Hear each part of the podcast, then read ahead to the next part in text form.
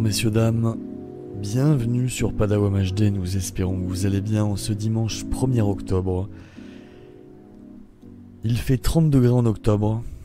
Est-ce le signe du réchauffement climatique ou est-ce le signe que nous sommes dans une simulation gérée par une intelligence artificielle Ce qui serait le signe que l'intelligence artificielle va tous nous tuer et nous mettre dans des simulations. On va parler de plein de choses ce soir et j'accueille tout de suite Joachim pour ce nouveau radio JDG. Bienvenue Joachim. Bonsoir. Joachim, je suis très content de t'avoir parce qu'on parle d'intelligence artificielle depuis un certain temps sur cette chaîne et on n'avait pas entendu ton point de vue, donc ce soir tu vas enfin pouvoir le présenter. Et comme vous le savez, quand Joachim parle, il n'aime pas qu'on mette de la musique, donc ça sera très solennel comme ambiance ce soir. Pas de musique. Juste de la dialectique.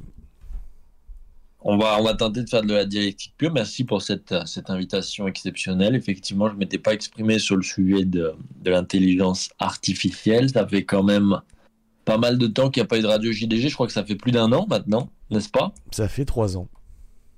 Ça fait pas trois ans, puisqu'on a couvert le conflit ukrainien dans ses balbutiements, mais euh, ça va faire plus d'un an. Ça fait dix ans, ça fait un an. C'est tellement long qu'on ne sait plus. Il y a eu d'autres émissions entre-temps. Donc merci au, public de Radio JDG pour sa patience. Oui, Il merci y a à vous. plusieurs radios. Pardon? J'ai dit merci à vous. Merci, effectivement, effectivement.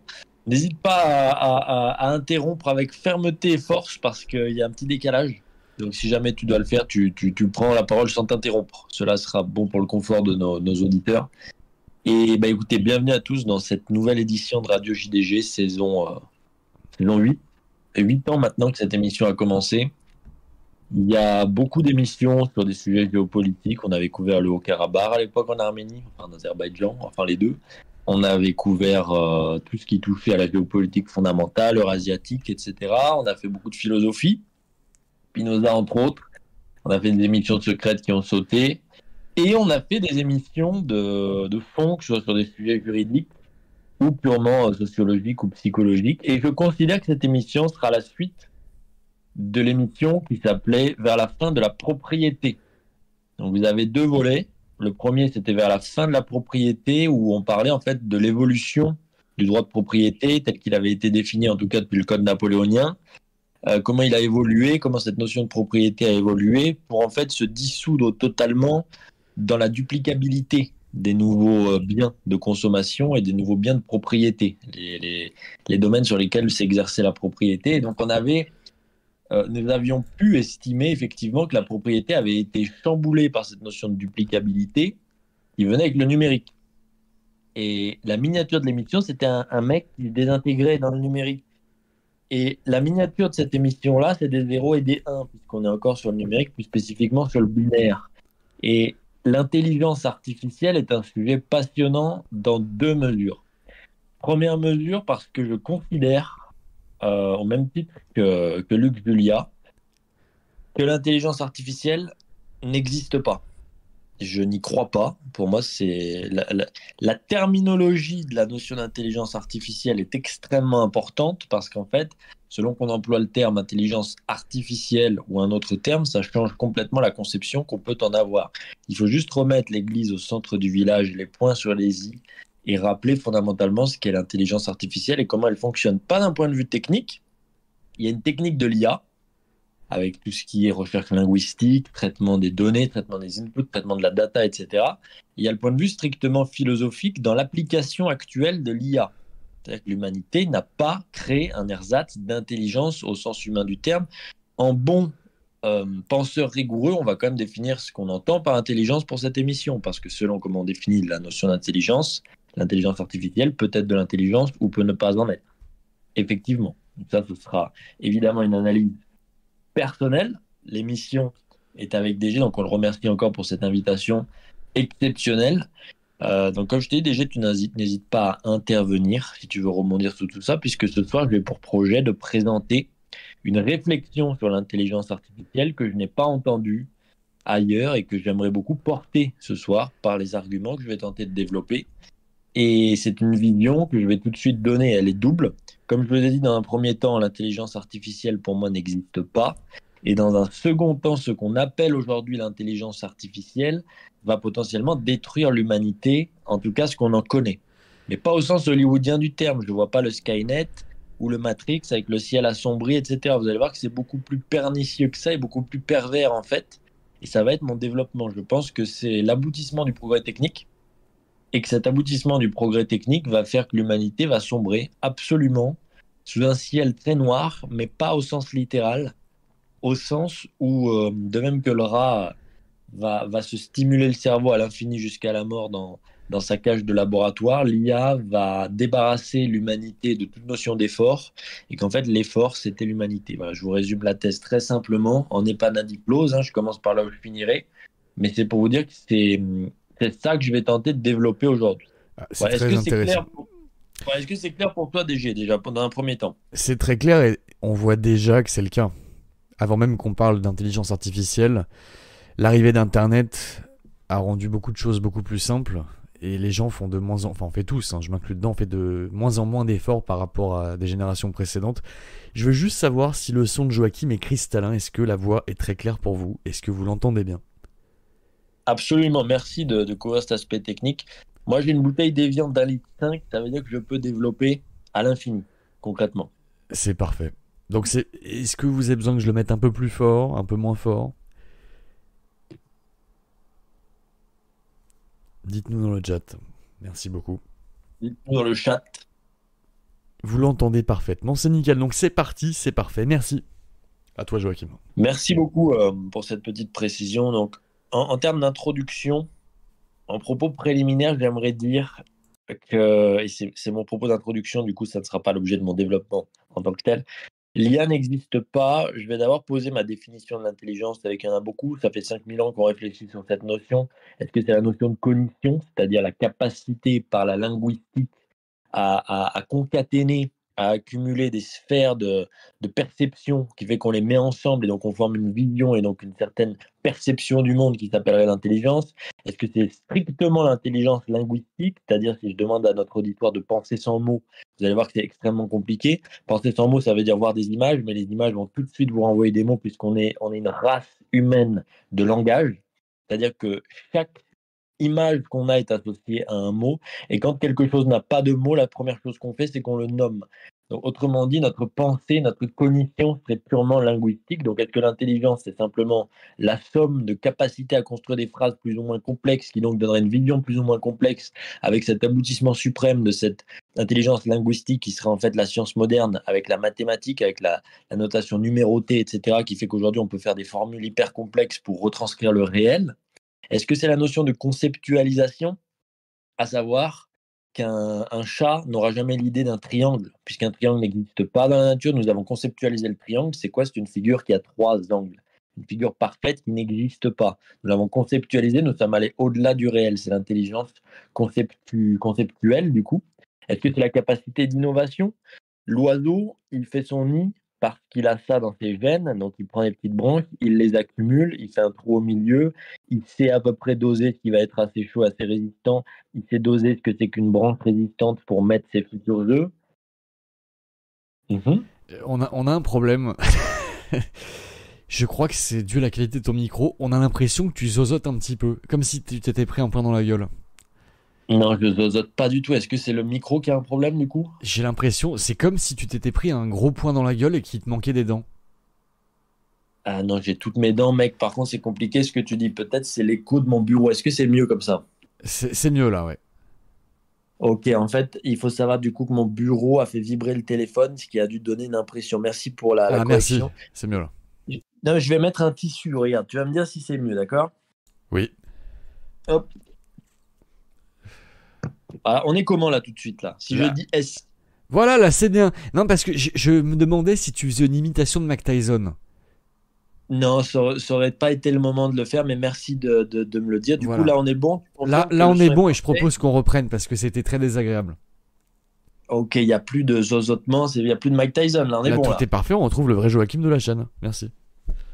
Ça fait plaisir, ça fait plaisir. Effectivement, j'aurais dû penser parce que ce bureau a tendance à vibrer. Toutes mes excuses auprès de l'audience. Du coup, donc, je reprends. Au niveau de l'innovation, je parlais des oiseaux qui, peuvent tout à fait construire des édifices, des nids très intéressants en, accumulant des branches, etc. Ils savent doser. Pensons à une, araignée, tout simplement. Une araignée ne se demande pas, OK, comment je vais répartir la structure, la superstructure de ma toile pour pouvoir capter exactement le nombre de moustiques que je veux attraper, etc. Elle fait ce qu'elle a à faire. Et quand on voit la complexité d'une toile d'araignée, c'est assez impressionnant. Si vous voyez une araignée bosser, elle part d'un angle, elle descend, elle fait un autre angle, elle descend, elle fait des cercles avec des petits crantages, etc. C'est parfaitement fait et elle arrive à sentir exactement ce qui traverse sa toile d'araignée. Donc à partir de là, c'est énorme. Mais est-ce que vous avez déjà vu une araignée innover C'est-à-dire qu'une araignée un jour va se lever et dire OK, au lieu d'aller deux fois à droite, je vais faire deux fois à gauche et je vais commencer à faire euh, non plus une toile d'araignée concentrique, mais je vais faire une maille, une espèce de maillage entier, comme ça, il n'y a plus aucun moustique qui pourra passer, etc. Ça n'a pas de sens. Par contre, l'être humain, lui, il innove. C'est-à-dire qu'à partir de ce qu'il a reçu, il arrive à innover. On part de petites, euh, on part d'êtres troglodytes, par exemple, qui, sont dans des grottes, etc. On sort de la grotte, on se met à construire des grottes là où il n'y a pas de grottes, c'est-à-dire des maisons, avec de la terre cuite ou je sais pas quoi. On commence à construire, à construire. On finit à Notre-Dame de Paris. est-ce que c'est ça l'intelligence? C'est la capacité d'innovation? Est-ce que c'est la capacité d'adaptation? C'est-à-dire que l'être humain euh, il a son esprit de conquête. Il a réussi à survivre dans des températures à moins 15 degrés. Il est allé au, sommet du mont Everest. Il s'est adapté à tout type de climat, tout type de saison. Il s'est même adapté à quelque chose qui était extraterrestre, puisque il a concrètement réussi à sortir de son atmosphère. Il est potentiellement allé sur la Lune. Il va potentiellement aller bien au-delà de tout ça dans l'espace. Il est allé au fond de la mer, à, à 100 mètres de profondeur, à 3000 mètres de profondeur, par des sous-marins, etc. Qu'est-ce que l'intelligence? Moi, je ne retiendrai que le critère ce soir de l'adaptation, qui est le moins machinal de tous les critères que je viens de donner. Pourquoi l'adaptation? Parce que avec tout ce que je viens de citer, donc la cognition, la linguistique, on sait qu'une machine peut nous pondre une phrase extrêmement cohérente euh, de son programme si on lui donne les règles linguistiques les règles de la grammaire. Quand on comprend que la grammaire, c'est-à-dire faire une bonne grammaire dans une phrase, c'est faire une bonne pensée, donc une bonne réflexion, puisque la grammaire, c'est donner du sens grammatical à ce qu'on dit, et donc c'est produire de la bonne pensée. C'est pour ça qu'il faut savoir écrire et qu'il faut savoir parler pour pouvoir penser. C'est une condition sine qua non. Euh, une machine peut tout à fait le faire. La capacité de conceptualisation, ok, on sort du champ du réel, on sort du référent réel. Je pense qu'une machine est tout à fait capable de conceptualiser, puisque même elle raisonne en conceptuel elle résonne en concept pur. C'est pour ça qu'on a des 0 et des 1. Le 0 est un concept mathématique, il n'existe pas. Pourtant, c'est une base. Le 0 et le 1, c'est la communication binaire, c'est-à-dire le courant passe, le courant ne passe pas. Et à partir de ça, on fait des langages de programmation. On fait potentiellement une capacité de conceptualisation ou tout du moins de fonctionnement par le concept. L'innovation, je pense tout à fait qu'une IA, si on entre des paramètres, peut produire des nouveaux paramètres à partir des paramètres initiaux. Si on, on prend l'innovation technique stricte, euh, aujourd'hui, il y a déjà du machine learning pour aider à certains dépôts de brevets, pour aider à l'innovation, pour aider à l'augmentation de la qualité d'une chose, etc.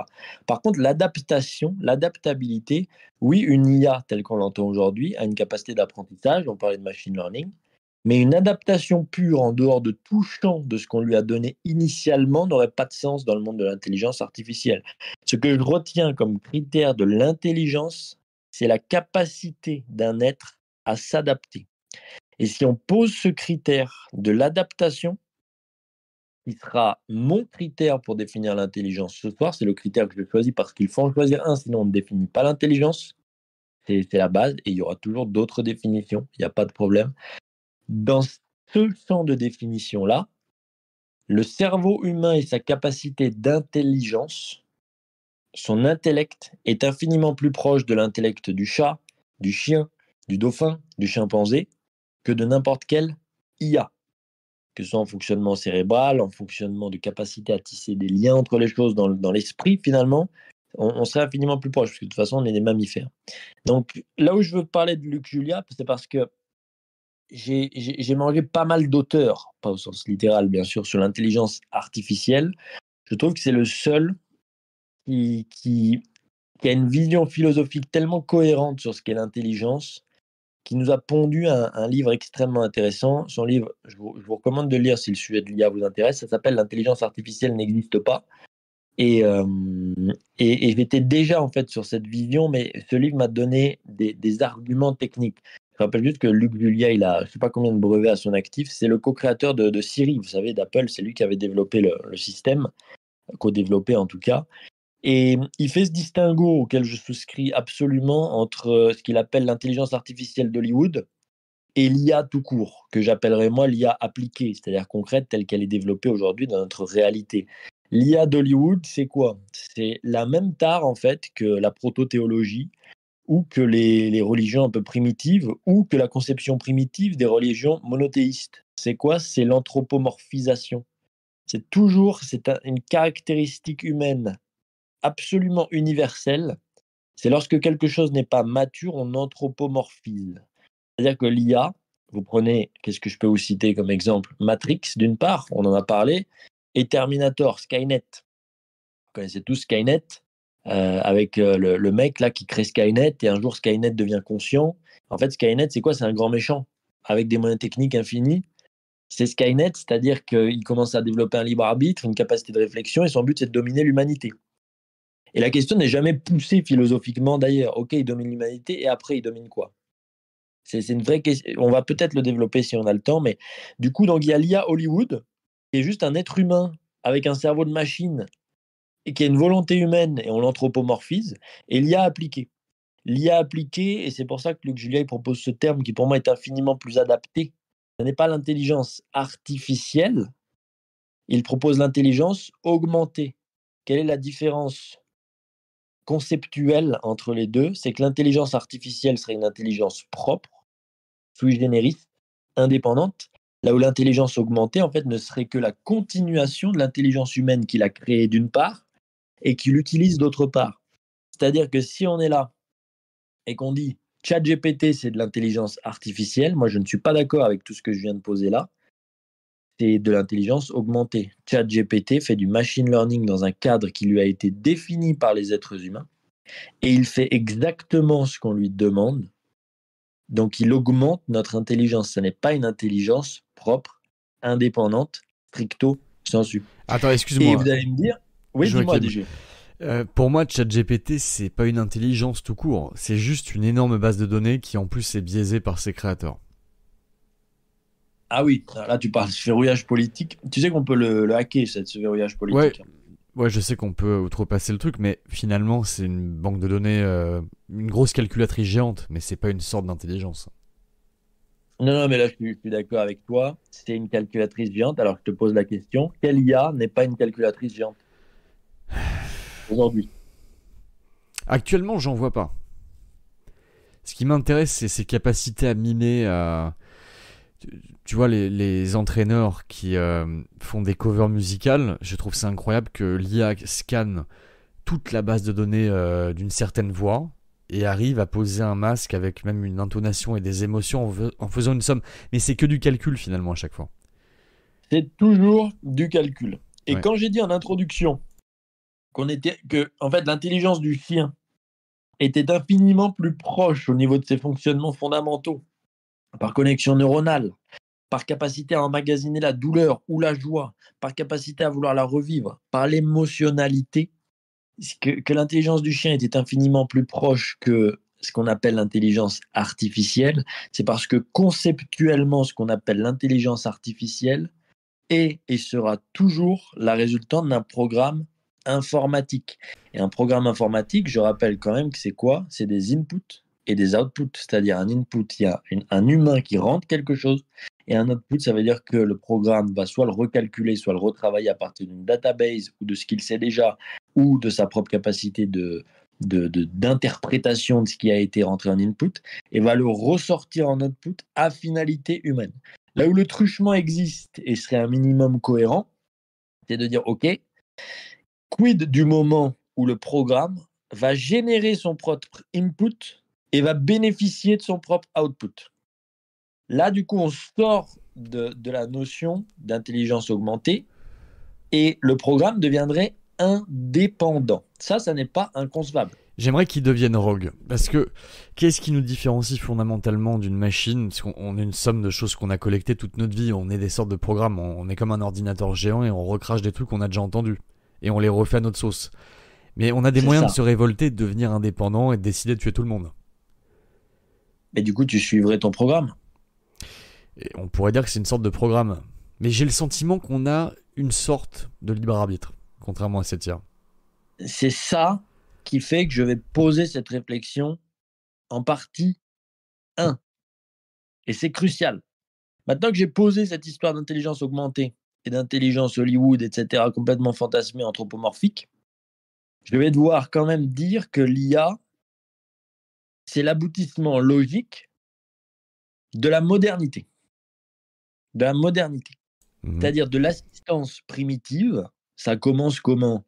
Et ça commence qu'on a une machine à coudre qu'on fait tourner avec le pied. Et ça finit, aujourd'hui, ça va aller de plus en plus loin. Je reparle de ChatGPT parce que j'adore cet exemple. Ça finit que j'ai un copain qui m'a appelé là l'autre jour, on le salue. Il s'appelle Olivier M, très grand homme qui, qui a eu son, son, diplôme là récemment. Félicitations. Et euh, il me dit J'en ai marre, je fais euh, plein de candidatures d'emploi et je fais pas de lettre de motivation, j'ai la flemme. Je lui ai Mais attends, pourquoi tu t'embêtes? Tu vas chez ChatGPT, tu mets ton CV, copier-coller, tu mets l'offre d'emploi, copier-coller, et tu dis fais-moi une lettre de motivation, mets l'accent là-dessus, mets de l'émotion, mets ce que tu veux. Et ChatGPT va te faire une meilleure lettre de motivation que tu ne pourras jamais écrire. Pourquoi? Parce que le recruteur, lui, dans la plupart des grosses boîtes aujourd'hui, il a des machines ou des critères définis pour déterminer si ta lettre de motivation est bonne. Structure définie, euh, grammaire définie, clarté dans l'expression, mise en valeur du parcours, mais pas trop, si, ça. Donc en fait, c'est une machine qui va interpréter ce qu'a écrit une machine. Toi, en tant qu'humain, tu vas mettre de la poésie dans ta lettre de motivation, la machine ne va pas le comprendre. Quand je dis la machine, c'est le recruteur qui va suivre ces petits critères. C'est vrai. Hein. Et du coup, du coup on passe de la machine à coudre qu'on fait tourner avec le pied en Égypte, là, à ChatGPT qui te rédige ta lettre de motivation. Donc c'est l'aboutissement logique du progrès technique, c'est-à-dire que c'est la somme la concaténation, je dirais même la, consubstantialisation de tout le progrès humain. C'est-à-dire que ChatGPT, à terme, si on pousse vraiment le progrès technique humain, c'est le truc, tu le dis, ChatGPT, imprime-moi un hamburger 3D et compose-moi une nouvelle symphonie de Mozart à partir des critères que tu as, déjà, déjà pu emmagasiner dans toutes les partitions que tu as trouvées de Mozart.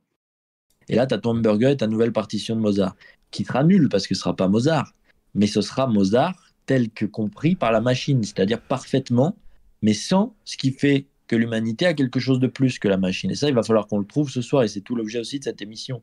Et, donc, je lui ai dit ça à mon pote et il a essayé effectivement, je pense depuis. Et, moi, j'ai fait le test. J'ai fait tous les tests possibles. T'enlèves le verrouillage politique de ChatGPT, il te fait tout aujourd'hui ce qui fait tourner le monde, à savoir tout ce qui tombe sous critères. Je pense que si tu mets ChatGPT à un concours de la fonction publique aujourd'hui en France, il a 20 sur 20. C'est tellement formaté, c'est tellement absurde, ça ne demande tellement pas de réflexion. Tout le respect au candidat de l'École nationale d'administration qui a dû changer de nom depuis. Mais euh, c'est exactement ce qu'on demande. Et en fait, à partir du moment où on a demandé à l'humanité de devenir une machine dans certains corps de métier d'élite, alors la machine va prendre la place de l'humanité sans aucun problème de ce point de vue-là. Et quand je dis que l'IA est l'aboutissement logique de la modernité, c'est qu'en fait, l'IA va nous permettre de trahir l'objectif majeur de la modernité. Et là, je vais sortir du cadre purement matériel et je vais expliquer ce que tu as dit. Parce que tu as dit une chose extrêmement importante et tu as, tu as caressé du bout de ton doigt la conséquence de cette chose importante, mais moi, je vais devoir y aller avec tout le bras. C'est qu'en fait, l'humanité et l'IA sont deux choses fondamentalement différentes. Moi, je parle d'intelligence augmentée pour l'instant, mais restons sur l'intelligence artificielle pour que tout le monde comprenne bien, telle qu'on la, telle qu'on la conçoit, etc. Aujourd'hui, si on ne croit pas à la notion d'âme chez l'être humain, si on ne croit pas à la notion de libre arbitre, si on ne croit pas à la transcendance de l'être humain, si on ne croit pas qu'il y a un certain degré de dualisme chez l'homme, au sens vraiment cartésien du terme, à savoir qu'il y a quelque chose chez l'homme qui va au-delà de sa matière, et j'aime à le dire, qui fait que l'homme est autre chose qu'un morceau de viande, qu'un tube digestif dont la seule vocation est de manger, digérer, aller aux toilettes, dormir, se reproduire, si on ne croit pas que l'homme a plus que ça, alors l'IA telle qu'elle est perçue par les masses aujourd'hui n'aura aucun mal à remplacer l'humanité, puisque si l'humanité n'est qu'une somme de souvenirs remplaçables, c'est-à-dire en fait je prends ta tête, je te modifie le souvenir, donc je modifie ta personne, si l'humanité n'est qu'une somme d'expériences qui amène à une personnalité couplée à une génétique qui fait qu'on a un certain tempérament et donc une certaine émotionnalité, une capacité à l'émotion, alors l'humanité n'est qu'une machine. Et là, on retombe chez Buridan, grand philosophe au demeurant, avec son âne de Buridan. J'avais déjà pu citer l'exemple en 2017, mais pour aborder la notion de libre arbitre, on a fait une émission tout entière dessus, Spinoza versus Maïmonide. Buridan, il explique que l'âne, c'était à l'époque du machinisme, c'est-à-dire qu'on considérait que les, animaux étaient des machines, puisqu'ils n'avaient pas d'âme, donc pas de libre arbitre. Et du mmh. coup, Buridan avait posé ce paradoxe, c'est-à-dire qu'un âne, tu prends un âne, cher DG, qui a faim. Alors, je prends un âne euh, chez l'Indien avec du fromage et un bon butter chicken. Il mange de l'âne? C'est des nanes. Ah, d'accord, un âne, j'avais pas compris, effectivement. Non, non, un âne. A-N-E. Oui, mais c'est très bon aussi, les nanes. C'est très bon, mais pousse le concept. L'âne, il a aussi faim que soif, à 100%, d'accord? Oui. 100%. Mhm. Tu lui mets un verre d'eau, enfin un bol d'eau et du blé devant lui, ou de la paille, il meurt de faim et de soif. Parce que vu qu'il a autant faim que soif, il ne peut pas choisir entre les deux il n'a pas le discernement, vu que c'est une machine 100%. C'est un concept, ce que je te dis, c'est une hypothèse. Mais du coup, c'est la théorie du machinisme. Et donc, si on part du principe que l'homme n'est qu'une machine améliorée, et que là où l'ours a des grandes griffes, des grosses dents, etc., un gros pelage, là où le chat a des griffes rétractables, euh, des, une agilité exacerbée, une capacité à retomber toujours sur ses pattes, là où l'homme, du coup, aurait comme propre la raison, c'est-à-dire sa capacité à percevoir le réel, à le conceptualiser, à anticiper, à pouvoir faire des pièges à cinq niveaux, à, faire du billard à cinq bandes, etc., l'homme ne serait donc qu'une machine. De ce fait, la modernité trahit son paradoxe le plus majeur qui soit, c'est de vouloir faire de l'humanité quelque chose de plus quelque chose de plus que la nature, quelque chose de plus que l'ordre naturel, quelque chose de transcendant par rapport à l'ordre naturel. Mais en même temps, l'IA, en fait, si on part de ce principe-là que l'homme est une machine, l'IA, par définition telle qu'on la conçoit, pas telle que je l'ai définie en introduction, serait supérieure en tout point à l'humanité, puisqu'elle va enlever totalement le facteur émotionnel du raisonnement, elle va, et c'est ce qu'avait ce très bien fait H.G. Wells, notamment dans plusieurs de ses œuvres. Et il y a ce film-là, euh, comment il s'appelle? Will Smith. Euh, avec Will Smith. Will Smith. Euh, ouais, il y en a plusieurs. Tu, tu penses à quoi? IA, robot. robot. Ah, iRobot. iRobot. iRobot qui montrait quelque chose. De Alex Proyas, 2006. Qui montrait quelque chose. Il montrait quoi? C'est qu'il y a une IA qui prend un peu le pouvoir, tu sais, Ouais. Et euh, à la fin, les humains flinguent l'IA. Ah, ne Alors spoil pas la fin du film, Joachim, pour ceux qui l'ont pas vu. Non, mais Parce que tu sais que je l'ai- revu récemment. Je l'ai revu il y a 3-4 ans. Et j'avais un peu oublié la fin du film. J'étais plus sûr. Je me suis dit, ah, je crois que ça finit comme ça. Et ça finissait bien comme je pensais. Mais j'a- j'avais oublié. Ne spoilons pas la fin. Et il faut spoiler pour le raisonnement. C'est très important. Bon, alors, je suis désolé. Euh, mettez en mute pour ceux qui l'ont pas vu pendant 2 minutes. On spoil iRobot. C'est pas un grand film, il est sympa.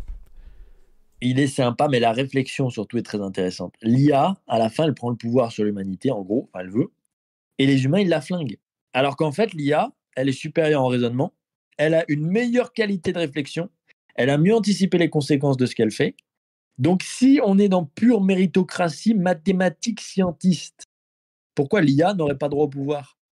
Les humains la flinguent, pourquoi? Parce qu'ils vont perdre le contrôle sur l'humanité. Donc ils la flinguent tout en étant inférieurs à l'IA sur ce qu'ils prétendent être les bons critères d'intelligence et de légitimité au pouvoir.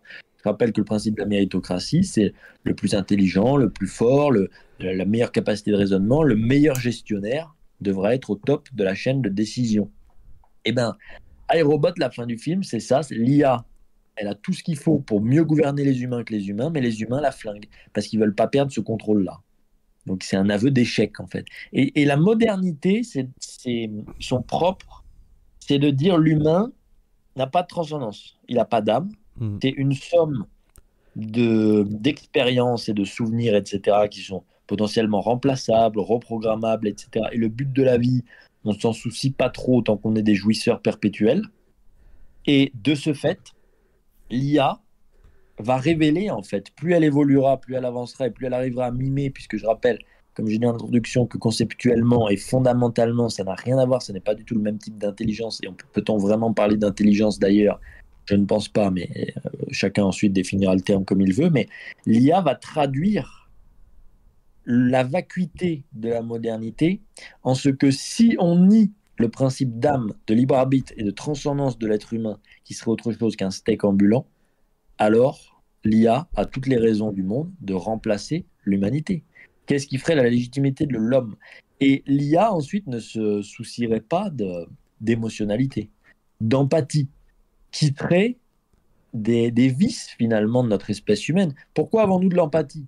Parce que, je renvoie à Darwin, euh, de l'origine des espèces, etc., il y a la conscience personnelle. C'est à toi, DG, tu te lèves le matin, tu veux survivre personnellement. Et il y a la conscience de l'espèce. C'est-à-dire que toute espèce a vocation à se préserver. Nous sommes programmés en tant qu'espèce pour deux choses, la sélection naturelle d'une part et la préservation de notre propre espèce d'autre part, donc la reproduction. Mais l'empathie disparaît de plus en plus. Alors l'empathie disparaît de plus en plus, mais l'empathie est consubstantielle à notre cerveau. Et je vais t'expliquer très simplement pourquoi. Ça fait partie de cette survie de l'espèce, c'est-à-dire qu'on a des neurones qui sont dédiés dans notre cerveau à l'empathie. Exemple typique, tu dis qu'elle disparaît de plus en plus, on peut la faire taire plus ou moins. Je pense qu'elle n'a jamais été aussi élevée l'empathie en vérité, parce que à l'époque on avait beaucoup moins de pitié pour les gens. hein. Mais Ah. fondamentalement, je te mets dans une pièce et il y a un mec qui se fait torturer à côté de toi, tu entends ses cris de torture, Ouais. tu vas aller très mal. Tu vas avoir envie de vomir. Tu vas avoir envie de l'aider ou de t'enfuir. Soit l'un, soit l'autre. De même, excusez-moi de parler de sujet aussi malsain, mais le succès de la pornographie dans l'humanité, les neurones de l'empathie.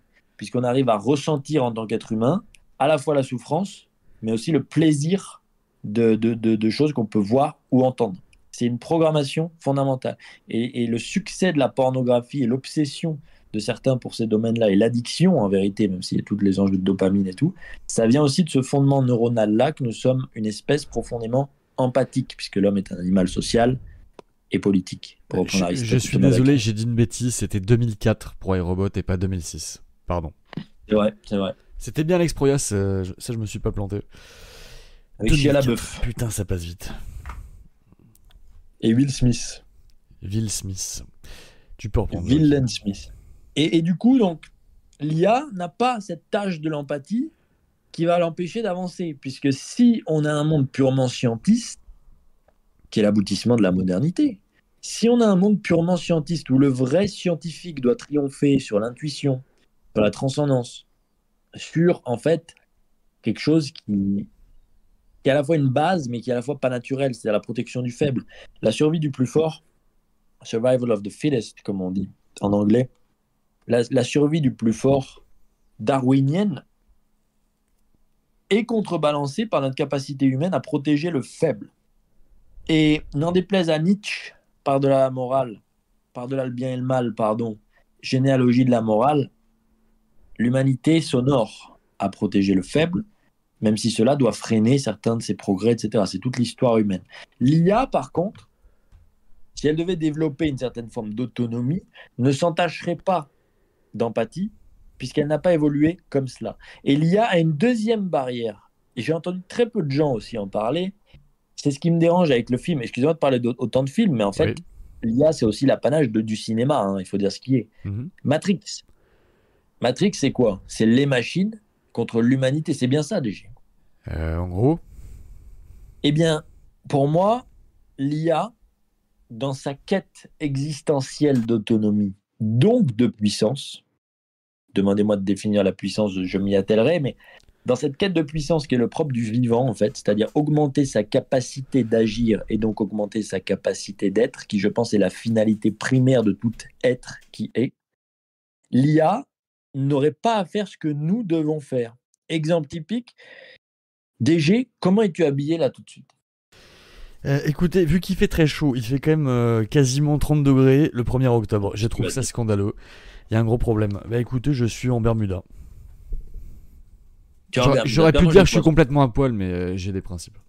Non, non, tu es en Bermuda. On tu ne stream pas complètement à poil quand on fait une émission. Moi, je suis en costume, C'est une question d'éthique.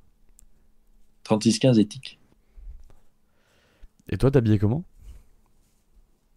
Je suis en costume, trois pièces, euh, cravate. Comme d'hab. Non, je plaisante. Qu'est-ce que tu as mangé ce soir, déjà euh, Des pâtes.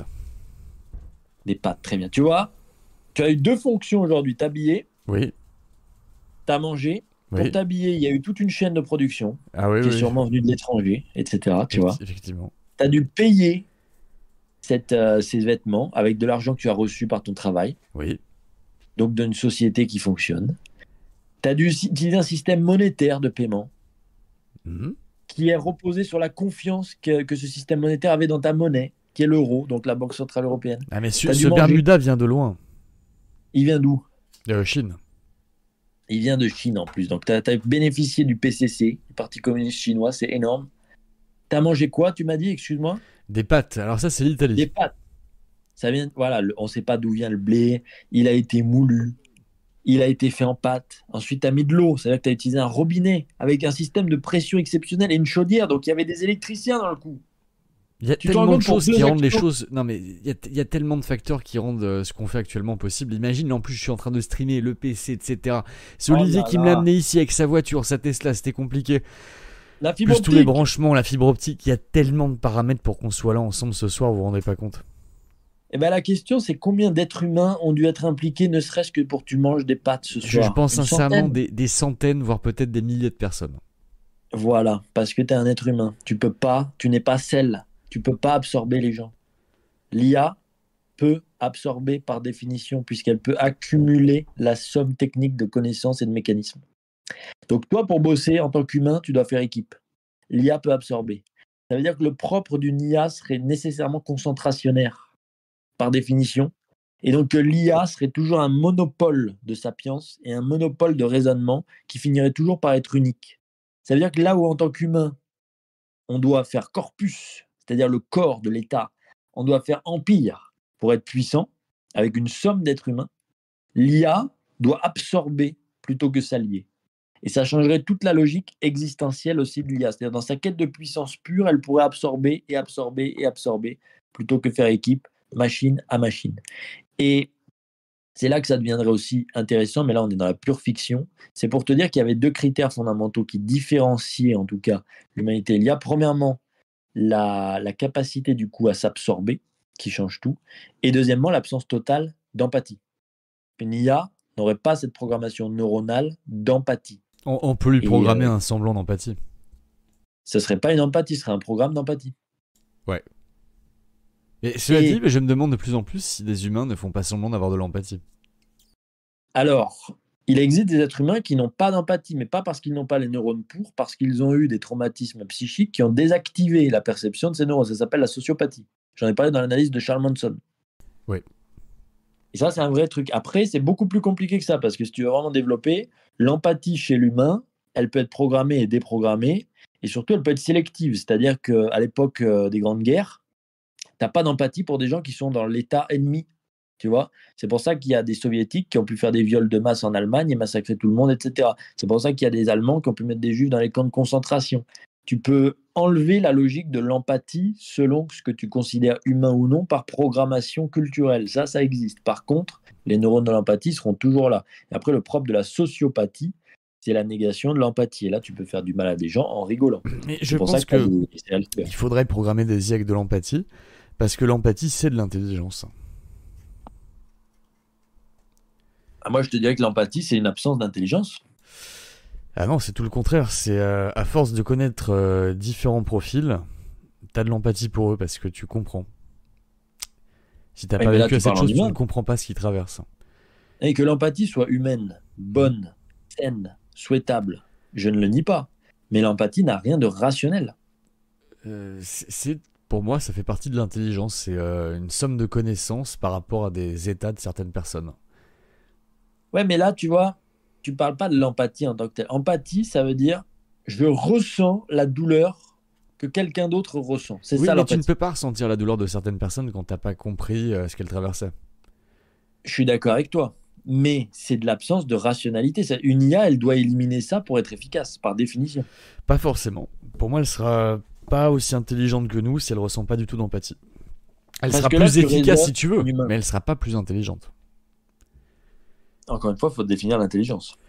C'est ça, qu'est-ce qu'être intelligent? C'est la première fois que j'ai entendu vraiment cette question, c'était un professeur d'histoire que j'avais en cinquième qui nous avait balancé qu'est-ce que c'est que l'intelligence? On pourrait passer des heures, hein. qu'est-ce que ça veut dire?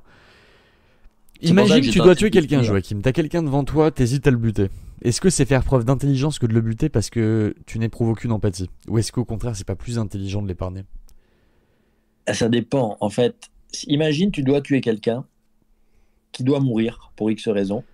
Et tu ne le fais pas par empathie. Tu n'agis pas par intelligence, tu agis par empathie. Non, alors là, on imagine quelqu'un qui t'a volé quelque chose, il est devant toi, tu peux le buter. Est-ce que tu le butes? Ah, bien sûr que non. Et où est-ce que tu fais appel à ton empathie? Pourquoi tu le buterais pas? T'as peur de la prison? Euh, Appel entre autres à mon empathie, à ma raison, etc. Par contre, il faut que tu penses en puissance, c'est-à-dire que en dehors de l'intelligence que j'ai définie en introduction, enfin la définition que j'ai choisie, l'empathie tel qu'on l'entend, tu peux défendre que c'est une forme d'intelligence, que c'est une bonne chose, et je suis tout à fait d'accord avec toi.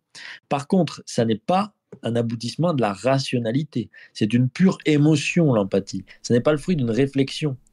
Et même si tu, imaginons que tu épargnes quelqu'un par intelligence, tu ne le feras pas par empathie, dans la mesure où l'empathie, c'est vraiment la capacité à se faire envahir finalement par la douleur de quelqu'un d'autre. C'est le fruit d'une réflexion. Si, si, c'est le fruit d'une réflexion quand tu as compris ce que traversait une certaine personne.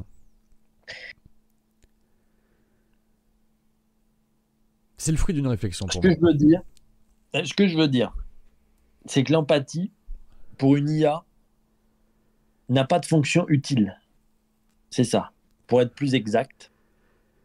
Et dans la mesure où l'empathie, c'est une logique de survie d'espèce.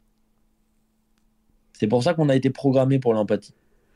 C'est vraiment pour la survie de l'espèce. C'est pour l'aspect grégaire, pour notre capacité à protéger nos congénères. L'empathie, elle va être plus forte pour les gens qui sont proches de nous. Mhm. Exemple typique, une mère pour son enfant, euh, un enfant pour ses parents, un mari pour sa femme, une femme pour son mari, etc. etc. Elle va s'amoindrir ensuite avec les cercles d'étrangeté. Donc par exemple, ton voisin du même pays que toi, qui parle la même langue que toi, qui vit une chose terrible, tu as beaucoup d'empathie. Tu auras normalement, normalement, malgré toute l'hypocrisie moderne, beaucoup moins d'empathie pour un Indien de l'autre bout du monde qui parle pas ta langue, qui a pas ta couleur de peau, etc., malgré l'hypocrisie de l'empathie euh, universelle, etc. Même et bah là, tu vois, c'est parce que c'est un manque de connaissance de ce que traversent ces Indiens. Mais si tu veux, oui. Si tu veux, c'est-à-dire qu'on a moins vu l'humanité dans, l'étranger. Après, je parle pas de moi, moi-même, puisque c'est pas ce que je veux dire. C'est une question de culture, c'est parce que c'est une question de connaissance de la culture. Donc quand c'est une culture étrangère, forcément que tu, tu, ne la connais pas, tu as, as, moins d'empathie, c'est normal. C'est pour ça que je dis que l'IA, il faut qu'elle ait de l'empathie, un minimum. C'est pour ça que les soviets finissent par envoyer des Russes en Afghanistan, puisque les gens d'Asie centrale ou autres avaient un peu plus de mal a tué des Afghans que des Russes bien blancs. C'est, c'est, tout ça est documenté. L'empathie, elle est aussi cerclée à ce niveau-là. Mais là où je veux en venir, c'est que programmer de l'empathie pour une IA, si tu pars du principe que l'empathie n'a pas d'utilité, l'IA, dans une logique d'accumulation de puissance, n'aura qu'un intérêt, c'est de supprimer cette notion d'empathie, puisque là, tu es en train de dire que l'IA se tirerait une balle dans le pied en protégeant une humanité par empathie, c'est bien ça. Imaginons qu'une IA devienne président de la République et qu'elle ne fasse pas preuve d'empathie. Les gens la détesteraient comme ils détestent Emmanuel Macron parce qu'il ne fait preuve d'aucune empathie envers certaines catégories de personnes depuis quelques années. Oui, mais là, on n'est pas dans la même réflexion. je pars d'un principe, c'est que si l'IA venait à triompher, oui. il n'y aurait pas de notion de démocratie, de quoi que ce soit, puisque ce serait de la puissance pure, c'est-à-dire un dominium. Hmm. Elle se ficherait d'être aimée par les gens, puisqu'elle pourrait les dominer. après, c'est à nous de la débrancher. Ça n'est pas le sujet. Mais je, comprends ce que tu veux dire. reprenons la réflexion. Très bien. J'ai parlé de cet aboutissement du coup de la modernité par l'IA en, deux temps. Donc, premièrement, le progrès finalement suprême de l'IA où tu finis par imprimer ton hamburger en 3D en disant à l'IA, vas-y, fais-moi plaisir, fais-moi une recette qui va me plaire. L'IA, elle analyse absolument tous tes goûts. Et après, grâce à l'imprimante 3D et des matériaux bruts qu'elle a l'imprimante 3D, elle arrive à te faire le hamburger qui te fait plaisir sans que tu sortes de ta chambre. Et en plus, le truc de dingue, c'est que tu as ton, ton casque qui était dans le métaverse. Et, là, tu as plein de gens qui sont dans le métaverse. Et puis, tu as, des IA qui font des mondes somptueux, des mondes cosmiques, avec des, des trucs de Tannhauser, etc. Enfin, magnifique, magnifique. Et du coup, donc c'est cet aboutissement-là. Et le deuxième aboutissement, c'est de dire qu'en fait, la modernité va se trahir elle-même, puisque en faisant de l'homme un morceau de viande qui n'est qu'une somme d'expérience et de souvenirs, eh bien, elle laisse la marge pour un programme, tout simplement pour le dépasser, puisque le programme sera infiniment supérieur à la capacité cérébrale de cet être humain qui certes aura plus d'adaptabilité organique, mais qui aura beaucoup moins de capacité de calcul brut. Et si on est dans le règne de la quantité vraiment stricte, alors la possibilité et la capacité de calcul brut transcendra la capacité d'adaptabilité organique, et donc l'humanité se fera flinguer par ce qu'on appelle l'IA. Ce serait un aboutissement assez drôle, mais ça m'amène à la partie 2. Anthropologie versus ce que j'appelle en barbarisme la programmologie.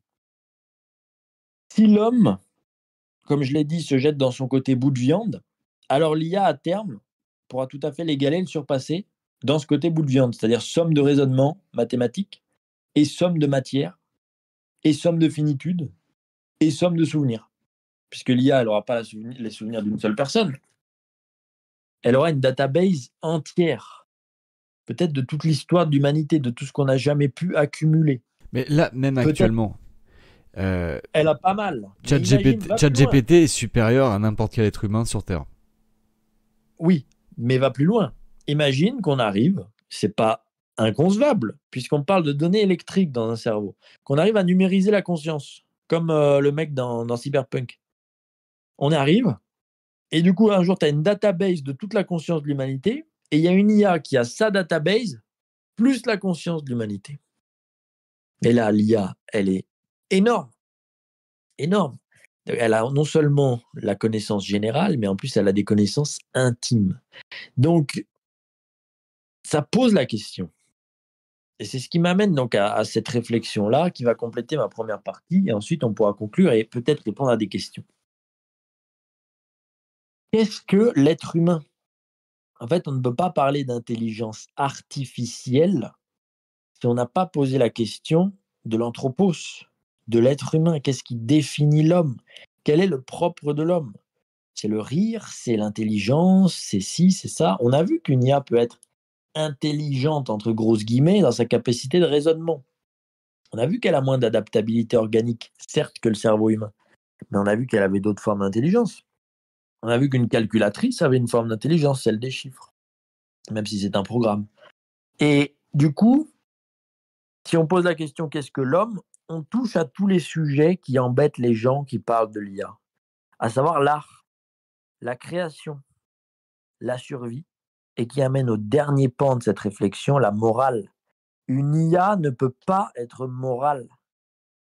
puisque la morale, dans le sens où je vais l'employer ici, c'est-à-dire la bonne conduite fondée sur un facteur transcendantal, c'est la définition que j'utiliserai pour la morale, la morale ne peut pas concerner une IA qui est un être purement horizontalisé. Je vais développer tout ça, les termes ne sont pas obscurs, ce n'est pas de l'ésotérisme, ne vous en faites pas. Je mets l'horizon en opposition au transcendant, l'horizontal, et l'horizon du coup au sens général. Et qu'est-ce que l'homme Et pour répondre à cette question,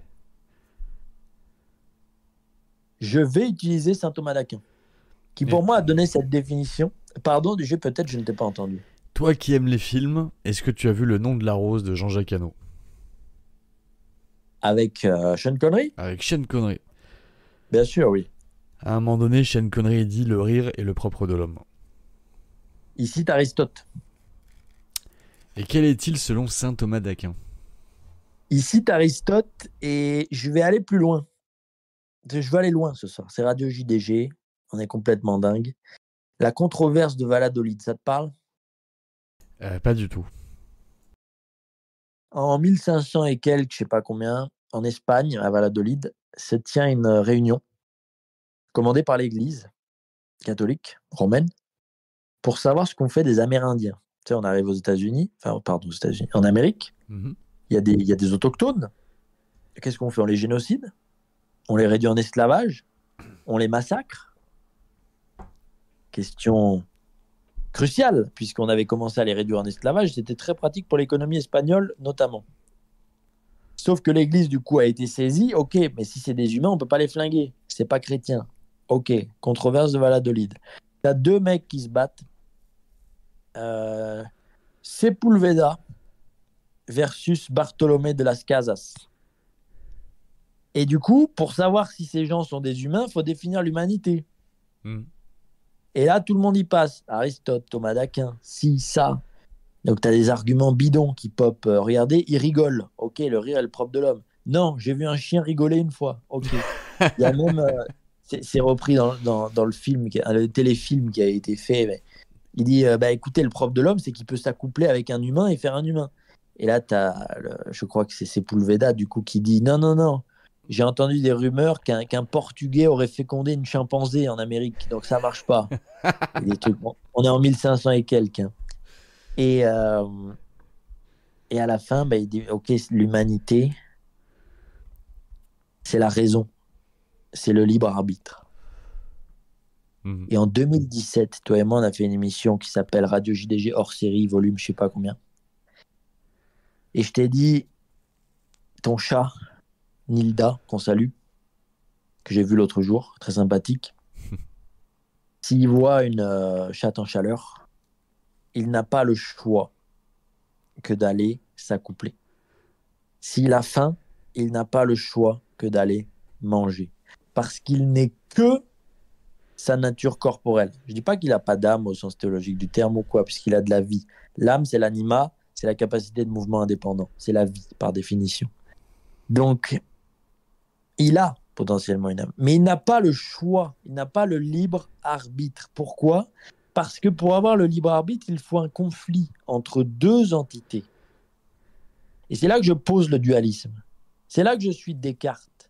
C'est là que je coupe avec Spinoza dont le maître était Descartes, c'est que l'homme, et j'y crois fondamentalement, et je le résume grossièrement parce que je pense qu'il y a bien plus de deux natures là-dedans. On va pas commencer à parler de Neshamot, etc. Mais il y a l'âme de l'homme et il y a le corps de l'homme.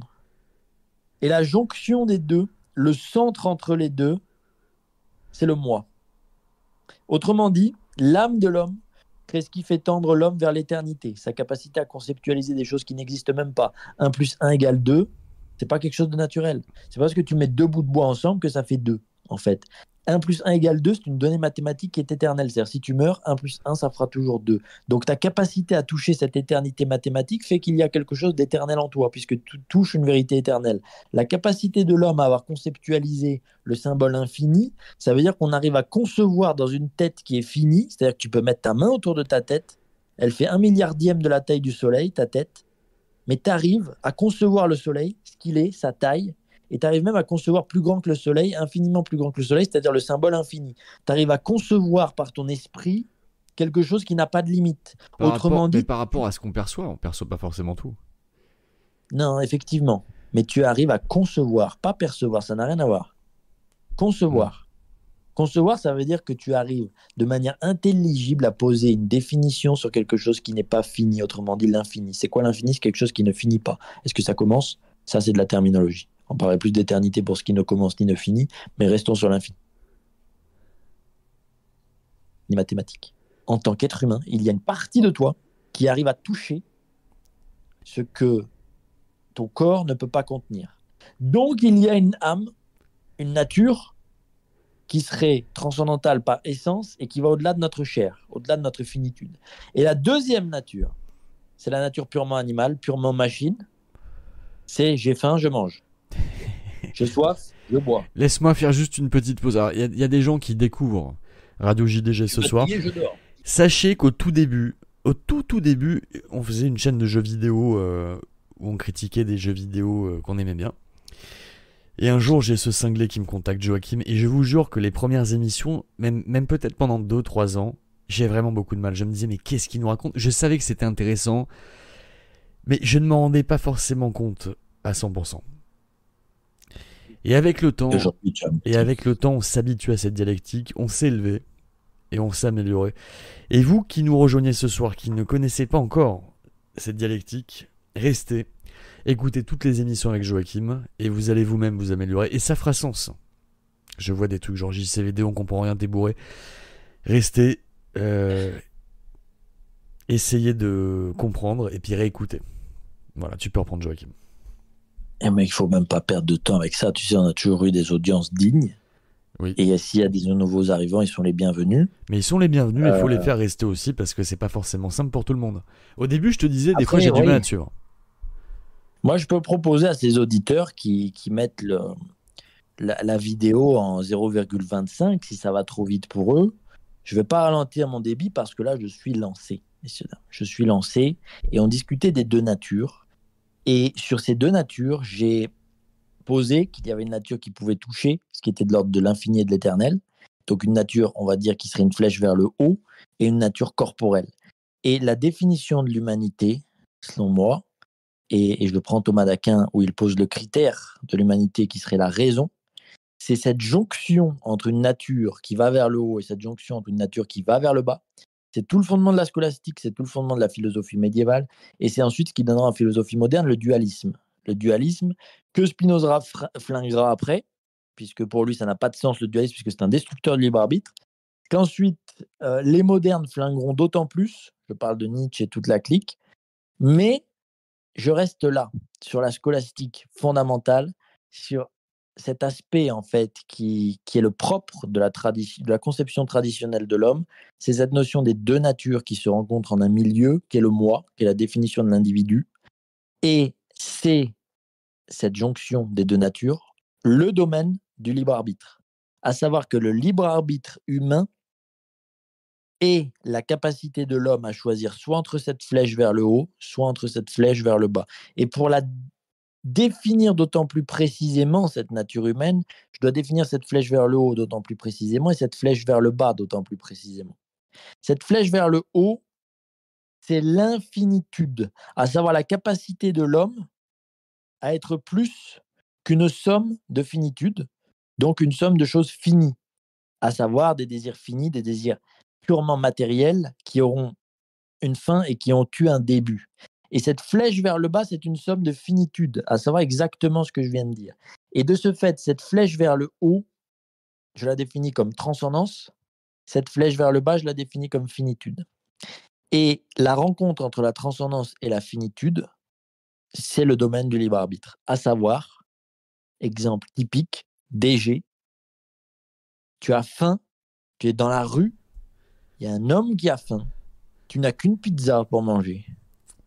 Tu peux la garder pour toi et combler un désir fini qui est ton ego, ton individualité, ta propre finitude et donc la manger entièrement. Mhm. Tu peux aussi la couper en deux mhm. et partager avec quelqu'un que tu ne connais pas parce qu'il y a quelque chose en toi qui va plus loin que ton propre estomac. Je la partage en deux, ce que le chat ne peut pas faire. Le chat peut partager sa nourriture avec sa progéniture. Il peut potentiellement partager sa nourriture s'il a été élevé ainsi, donc il a eu comme programme que potentiellement un maître allait les nourrir de toute manière. Mais naturellement, le chat ne partage pas. Là où l'humain a développé le sens du partage. est-ce que tu partagerais, est-ce que tu partagerais ta pizza en deux avec un illustre inconnu? Moi, je partagerais peut-être, je ne sais pas. La question n'est pas là. La question, c'est que je pose aujourd'hui, d'un point de vue purement métaphysique et conceptuel, le domaine du libre arbitre. Hmm. Parce que pour dire si l'homme a un libre arbitre, il faut définir le libre arbitre, ce que je viens de faire. Ce libre arbitre ne s'exprime que dans le choix entre cette nature supérieure et cette nature inférieure. Et ce, ce domaine du milieu, qui est le moi, c'est l'être humain.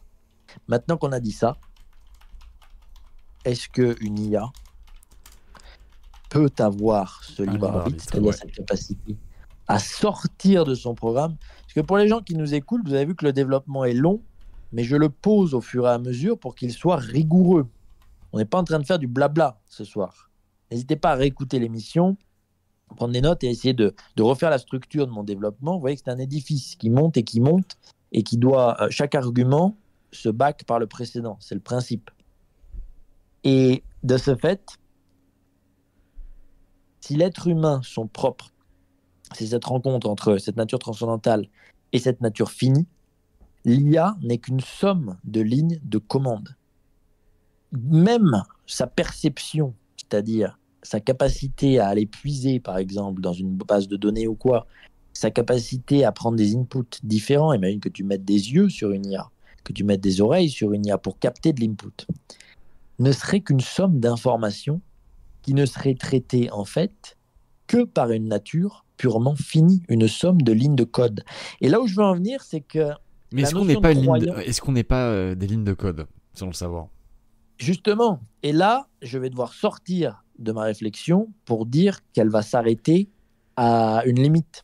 C'est la limite de la croyance, puisque lorsqu'on sort du quantifiable, lorsqu'on sort du domaine du scientisme, c'est-à-dire du vérifiable, du quantifiable, du mesurable, alors on touche la métaphysique, on touche la théologie, on touche une certaine branche de la philosophie, et de ce fait, on ne peut pas dire j'établis aujourd'hui scientifiquement l'existence de l'âme. Il ressort de la croyance de faire de l'homme quelque chose de plus qu'une somme de lignes de commande. Et ça ne peut pas être scientifique. Il n'y a pas une science qui peut venir parce que c'est pas son champ de compétence, c'est pas son domaine. Aucun scientifique ne peut venir en disant scientifiquement, nous savons que l'homme aujourd'hui a une âme qui fait de lui quelque chose de plus qu'un tube digestif ambulant. Et de ce fait, c'est pour ça que je parlais d'une contradiction majeure de la modernité, c'est qu'aujourd'hui la modernité va toucher sa contradiction majeure, c'est en ayant fait de l'homme une espèce d'animal jouisseur perpétuel dans un désert de frustration et de crise du sens, cette humanité va se faire dépasser par l'IA par définition, qui n'est qu'une somme de lignes de commande. Et si on ne rétablit pas cette, qui est pour moi une sapience profonde, une sagesse profonde, le fait de savoir que l'homme est autre chose qu'une somme de lignes de commande, alors on va prendre un risque majeur. C'est en fait de faire de nous des machines au même titre que l'âne de Buridan, qui était une machine. Et moi, je crois que l'homme a une nature autre, une nature transcendantale, une nature supérieure, je crois que l'homme a un libre arbitre que n'aura jamais l'IA. Et du coup, ça m'amène à la dernière partie de mon raisonnement. C'est celle qui va aborder la notion de fin de l'humanité. Je parlais de l'Égyptien qui avait sa petite machine à coudre qu'il faisait tourner avec son pied. Euh, on parlait de ligne de commande, mais c'est comme une montre, tu sais, avec l'échappement. Lorsque le, le ressort de la montre lâche son énergie, qui est contenue par un échappement, qui se traduit dans le, balancier, qui va faire battre la trotteuse et qui va faire avancer les minutes puis les heures, c'est comme un programme, c'est un mécanisme.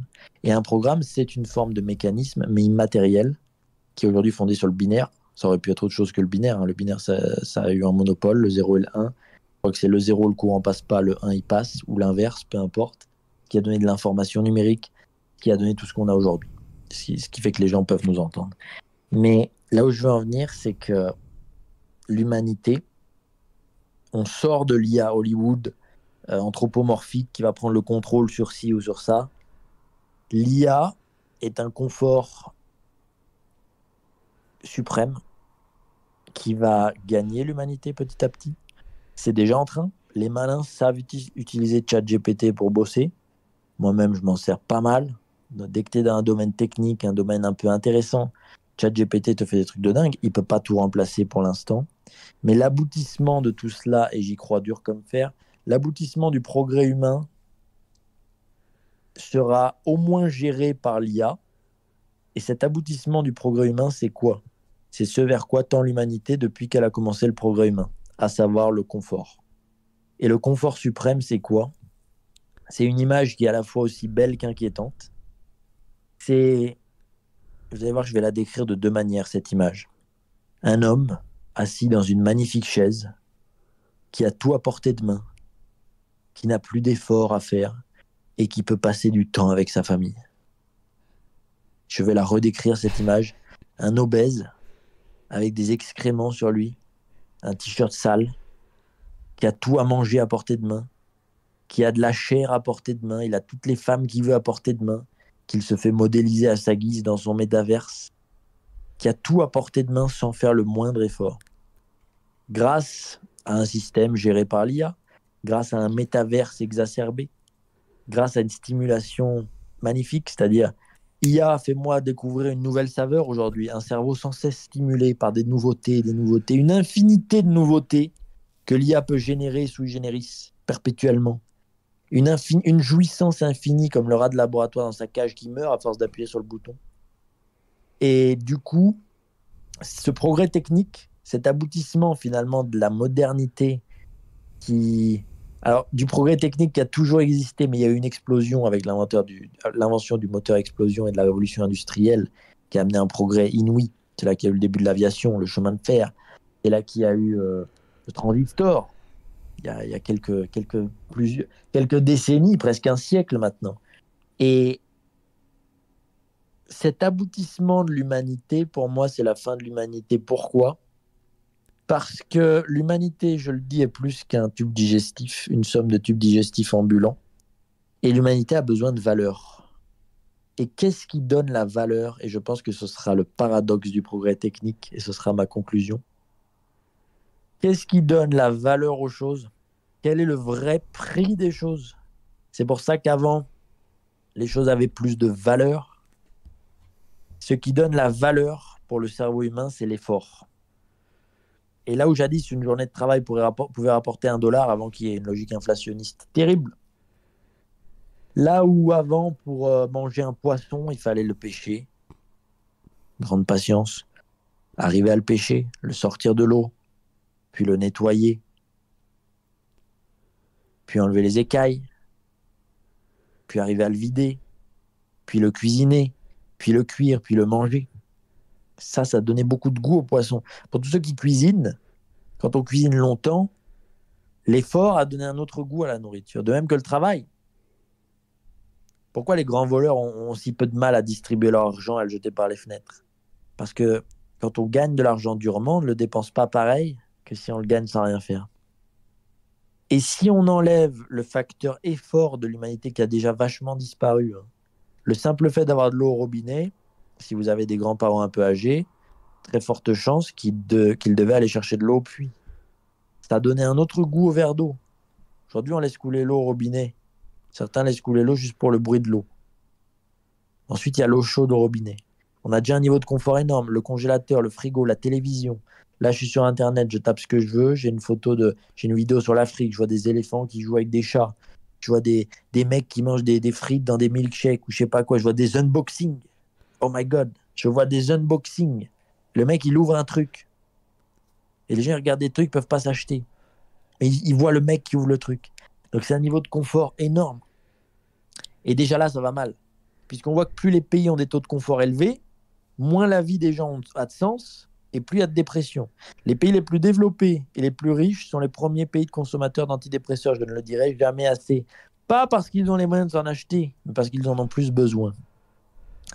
Et si on part de ce principe que l'aboutissement du progrès technique aboutira sur l'IA, qui gérera tous les autres progrès techniques et qui pourra donc satisfaire l'homme et le gaver comme un oiseau dans le nid avec la bouche ouverte, Alors dans ce sens-là, pas dans le sens de Skynet ou Matrix avec un ciel noir et une guerre contre l'humanité, dans ce sens-là et seulement dans ce sens-là, selon moi, l'IA, c'est l'aboutissement du pas qui marquera la fin de l'humanité telle qu'on l'a connue. Peut-être après ça aboutira sur un truc énorme, j'en sais rien.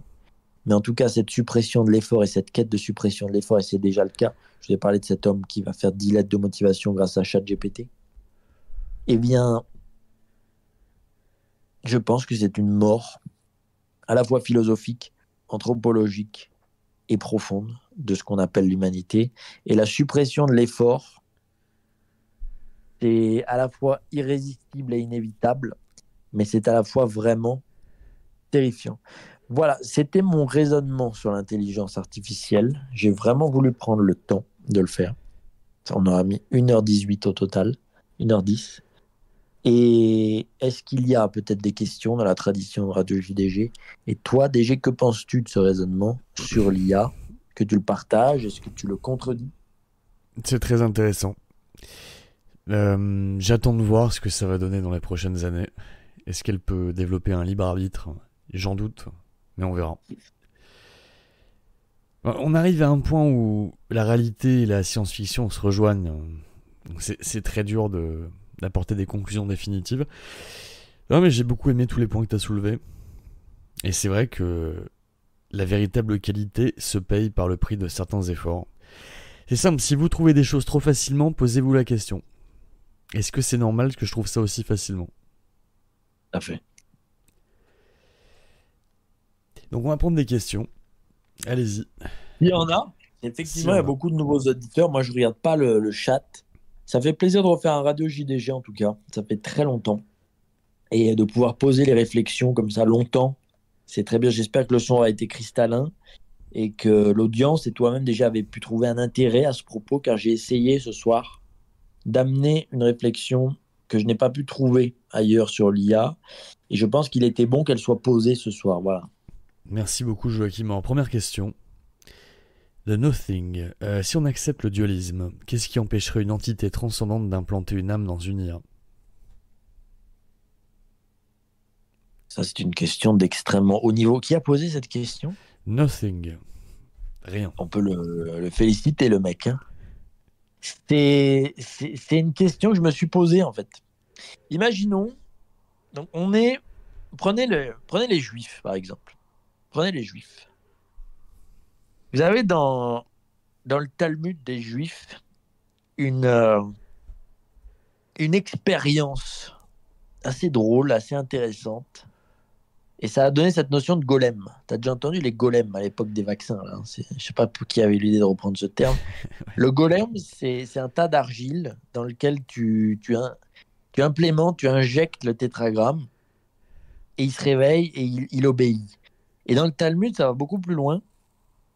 C'est écrit qu'il y a des rabbins qui ont créé un humain. Mhm. Euh, et, tout le monde trouvait cet humain débile parce qu'il parlait pas.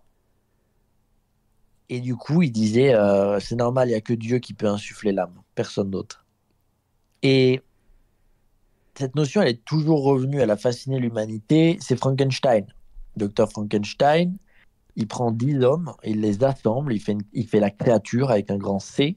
La créature, oui, elle est créée, mais par la main de l'homme. Elle a une âme, pour le coup, on va dire entre guillemets Frankenstein, pas la créature, du coup, parce que Frankenstein, c'est le nom du docteur, on l'oublie trop souvent. Victor. Et l'IA, en fait. Pardon? Victor Frankenstein. Victor Frankenstein. Tu as lu le livre? Absolument. J'ai vu tout bah, C'est une réflexion là-dessus. Hein c'est est-ce que tu peux recréer la vie? Alors la vie, oui, on n'a pas de mal à la créer. On peut cloner, on peut greffer. Des fois, ça va beaucoup trop loin. Des fois, c'est malsain, tout ça. Mais on arrive à faire des trucs un peu dingues. Par contre, insuffler l'âme, la parole, la capacité à raisonner, le libre arbitre, effectivement, si on se place d'un point de vue, par exemple, du coup religieux, si on part du principe qu'il y a cette entité transcendante, donc Dieu, Qu'est-ce qui l'empêcherait d'insuffler la vie là-dedans? Ça, personne ne peut répondre, mais c'est une question qui est extrêmement intéressante. Elle est tellement intéressante que je pense que c'est... On peut pas y répondre. Et c'est fascinant, en fait, de se poser cette question. Parce que qu'est-ce qui fait qu'à un moment donné, l'IA pourrait pas transiter, effectivement, vers un mode de vie égale au nôtre, avec le libre arbitre, peut-être pour donner une leçon à l'humanité, une leçon d'humilité. Mais là, on touche même la question des aliens. Qu'est-ce qui fait, même si on est religieux, je veux dire, qu'est-ce qui fait que qu'on doit dire absolument, bah, il n'y a pas d'aliens Pourquoi il ne pourrait pas y en avoir juste pour remettre l'humanité à une place un peu plus humble, par exemple?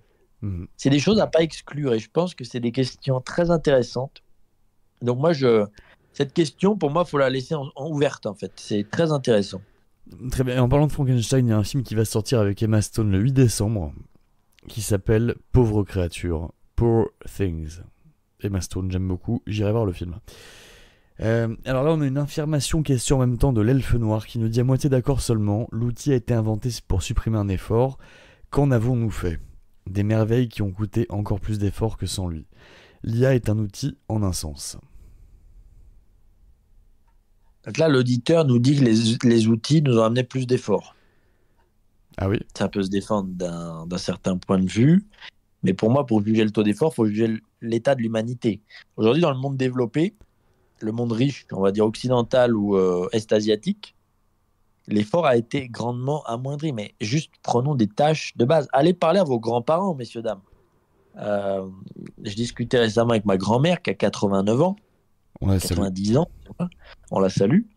Et euh, bah, elle, elle a grandi dans un monde où bah, il y avait des, des, jours entiers où elle ne pouvait pas manger, où il n'y avait pas d'eau, qu'elle vient d'un pays d'Europe euh, du Sud où il y, avait des sécheresses, donc fallait aller dans des puits et les puits étaient communaux et c'était un peu la bagarre pour avoir ne serait-ce qu'un verre d'eau par jour.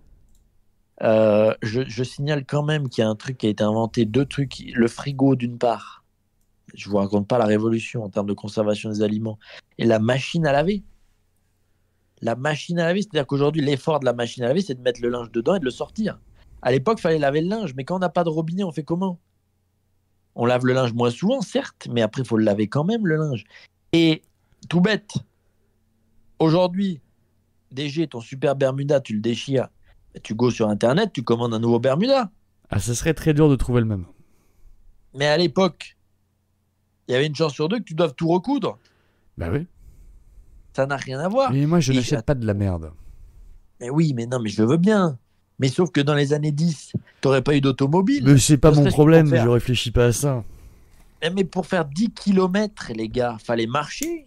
Comment ça, il y avait, autant d'efforts C'est fini tout ça. C'est fini maintenant, tu même pas tu marches, bientôt tu vas te TP peut-être à la Half-Life 2. Mais là où je veux en venir, c'est que l'effort a été amoindri, mais d'une manière totale, mais tellement totale qu'aujourd'hui, mais les gars, il y a même plus besoin d'effort. Avant, pour s'amuser, il fallait faire un effort. Maintenant, tu mets tes YouTube Shorts et tu as ton cerveau qui tombe dans le gouffre là. Évidemment qu'il y a moins d'efforts aujourd'hui qu'avant. Sinon, l'humanité serait plus robuste et plus solide. On serait beaucoup moins lâche. La question n'est pas là, mais voilà, c'était ma réponse à la question.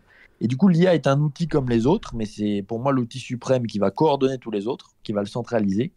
Je parle bien d'intelligence augmentée, encore une fois, pas d'intelligence artificielle. Le terme me paraît impropre, mais l'effort humain a baissé et le propre du progrès technique, c'est d'augmenter le confort et donc de baisser l'effort. Plus il y a de confort, moins il y a d'effort. Plus il y a d'effort, moins il y a de confort. D'où la réaction fasciste. D'ailleurs, on n'en parle jamais de ça. Euh, parce qu'on entend toujours parler de fasciste, fasciste, facho, facho, je sais pas quoi. Le propre du fascisme, si on lit la doctrine du fascisme de Mussolini, c'est une réaction au confort excessif de la modernité. Quand tu lis la doctrine du fascisme, qui est signée de Mussolini, mais qui n'a pas été écrite par lui, mais par le philosophe du parti fasciste à l'époque, il écrit Nous, fascistes, nous nions le confort. Nous croyons à l'effort. Parce que pour eux, c'était le propre de l'humanité et le propre de la valeur des choses, ce qui n'est pas faux au demeurant. Ils en ont fait une chose un peu bizarre. Mais cette négation du confort, c'était aussi une certaine forme de compréhension que le confort, c'était peut-être le début de la mort. Et là où je veux en venir, c'est que le propre du fascisme, c'était une réaction philosophique et politique à ce progrès technique qui a amené un surplus de confort déjà dans les années 30 et les années 20. C'est bien, je ressortir celle-là. Eh oui, parce que les gens ils parlent de fascisme, ils parlent de fascisme, ils ne savent pas ce que c'est en fait. Il faut lire la doctrine du fascisme de Mussolini. Et pour le national-socialisme allemand, donc les nazis, c'était encore une autre forme de fascisme qui avait d'autres propriétés peut-être plus philosophiques et infiniment plus malsaines d'ailleurs que, que ce qu'avait fait Mussolini en Italie, qui était un mouvement en fait je dirais pas socialiste pleinement. À la base, il vient du socialisme Mussolini, mais là, je m'écarte. Donc, on va pas faire de digression trop grande. Mais l'humanité se pose la question du confort depuis pas mal de temps. En tout cas, depuis que le progrès technique est là. Donc, me dire que le progrès technique et que le, progrès tout court amène moins de confort parce qu'en fait, ça demande plus d'efforts pour l'entretenir, c'est faux. Ça demande beaucoup plus de technicité. Ça demande beaucoup moins de gens pour entretenir cette technicité. Et j'en ai pour preuve bah, les péages d'autoroute. Avant, tu avais 25 mecs sur l'autoroute, un par péage. Maintenant, tu as 25 machines, un mec pour les entretenir. Je salue mon pote Edge. Alors, Joachim aime bien qu'on fasse ces émissions à deux, mais je t'appellerai très bientôt, mon pote. Euh, on a une question de Salut, cartoon, Edge. mais qui, est, qui me paraît hors sujet. Effort, Moi, j'ai vu sa vidéo sur les jeux, euh, les, les jeux d'horreur sur SNES. Très bonne vidéo. Excellent. Euh, effort, argent, empathie. Pourquoi les milliardaires de la planète ont tant de mal à donner leur argent par rapport aux gens modestes, qui ont plus tendance par empathie à donner? Est-ce que ça, j'aimerais répondre par euh, quelque chose qui, qui est propre. Pour être milliardaire, faut aimer l'accumulation de capital. Par contre, je crois en termes d'impôts qui donnent pas mal. Euh, Aujourd'hui, pour être milliardaire, la condition sine qua non, c'est qu'il faut faire de la charité pour faire bonne impression. Donc, je pense qu'à euro égal, effectivement, qu'un milliardaire donnera toujours plus qu'un homme lambda. La question, c'est celle du rapport à la quantité proportionnelle. C'est-à-dire, est-ce que le mec qui a 10 milliards et qui donne 1 milliard donne plus que le mec qui a 10 euros et qui donne 5 euros C'est ça la question. Et euh, la question, pour moi, elle n'est pas dans le sujet de l'IA, c'est une question de morale, c'est une question d'empathie, c'est une question de partage. Et euh, je pense que plus on a de biens matériels, plus on a de mal à s'en séparer. Moins on a de biens matériels, moins on a de mal à s'en séparer. C'est cette parabole là de. Ah, Je suis pas d'accord. euh, enfin, je, je pense que ça dépend du caractère. Ça dépend du caractère, ça dépend de comment tu les as acquis, ça dépend de si tu deviens vraiment milliardaire par but de vie. Et euh, je crois quand même fondamentalement que c'est très difficile d'être vertueux quand tu es milliardaire. Mais vraiment milliardaire, je te Hmm, parle. je vois. Pas millionnaire, bon, ça se défend. Mais... Je vois. Et Alors, attends, il y a cette oui. dame, je te disais, qui, qui a 10 pièces et qui en donne 9. Et il y a ce mec qui a 500 pièces et qui en donne 50. Qui a le plus donné? Bah, celui qui a donné 50, mais par rapport à ce qu'il avait, il aurait pu donner plus. Il faut toujours être relatif. Et la dame a donné beaucoup plus. Ah, on est d'accord. Ouais. C'est surtout dans fait, après, on se dit le mec aurait pu donner plus. Euh, Younes demande Nier l'avènement de l'IA, n'est-ce pas nier le fondement de la nature occidentale, recherche perpétuelle du progrès, et ce à tout prix Définir la nature occidentale comme une recherche perpétuelle du progrès, c'est intéressant. Est-ce que c'est vrai? Pas plus que les autres peuples. Où c'est que tu mets l'Asie là-dedans? Qui a toujours une technicité de pointe, qui a peut-être eu moins de chance à certains moments. On sait que l'empereur de Chine aurait pu euh, potentiellement, en tout cas, balancer une révolution industrielle avant la nôtre, mais que ça s'est pas fait pour des choix politiques. Est-ce que c'est le propre de l'Occident que d'avoir ce progrès technique? Tu oublies le monde arabe, la civilisation arabo-musulmane qui a quand même été assez pionnière dans ces domaines-là. Euh, L'Asie, bon, l'Amérique, je compte pas puisqu'il y a une découverte, entre grosses guillemets, parce qu'il y avait des gens, donc on peut pas parler de découverte, mais à la fin du 15e siècle. Je ne pense pas que ce soit le propre de l'Occident d'une part. Et je pense que l'Occident a toujours eu aussi une longueur d'avance sur ses propres vies. Il a su les réguler, d'où l'invention aussi de l'écologie. C'est occidental à la base quand même. Je ne parle pas de l'écologie traditionnelle, mais à voir. Je ne peux pas répondre à cette question. Pour moi, ce n'est pas contradictoire que de voir une limite au progrès technique et que de vouloir y mettre un frein. Mais par contre, ça n'est pas possible. Je pense qu'on ne peut pas arrêter le progrès technique. C'est... Il en va de même du progrès technique que de la dissuasion nucléaire. C'est ce que dit Kazuhira Miller dans MGS5, une phrase que j'adore. Mhm. Tu sais, dans la cinématique pourrie qu'on n'a jamais vue, du coup, sauf toi, on sait pas comment, du désarmement nucléaire, Mhm. avec ton nom là dans le générique, Ouais, c'est bon, c'est bon. Je sais que t'as Euh, les boules, mais je l'ai mérité. tu l'as mérité. Honnêtement, tu l'as mérité, Exo 2. Mais le mec, il dit Ok, on a détruit les bombes, mais il reste la connaissance qui permet de les construire. Et ça, on peut jamais l'enlever. C'est vrai. Et en fait, le progrès technique, c'est ça. Tu peux pas l'arrêter, le progrès technique, parce qu'il répond en fait à un truc tellement primaire chez l'être humain, qui est le confort, la quête de confort, qui est saine à la base. Sauf que quand elle est déréglée, il y a des ordres, comme on dit, en Afrique.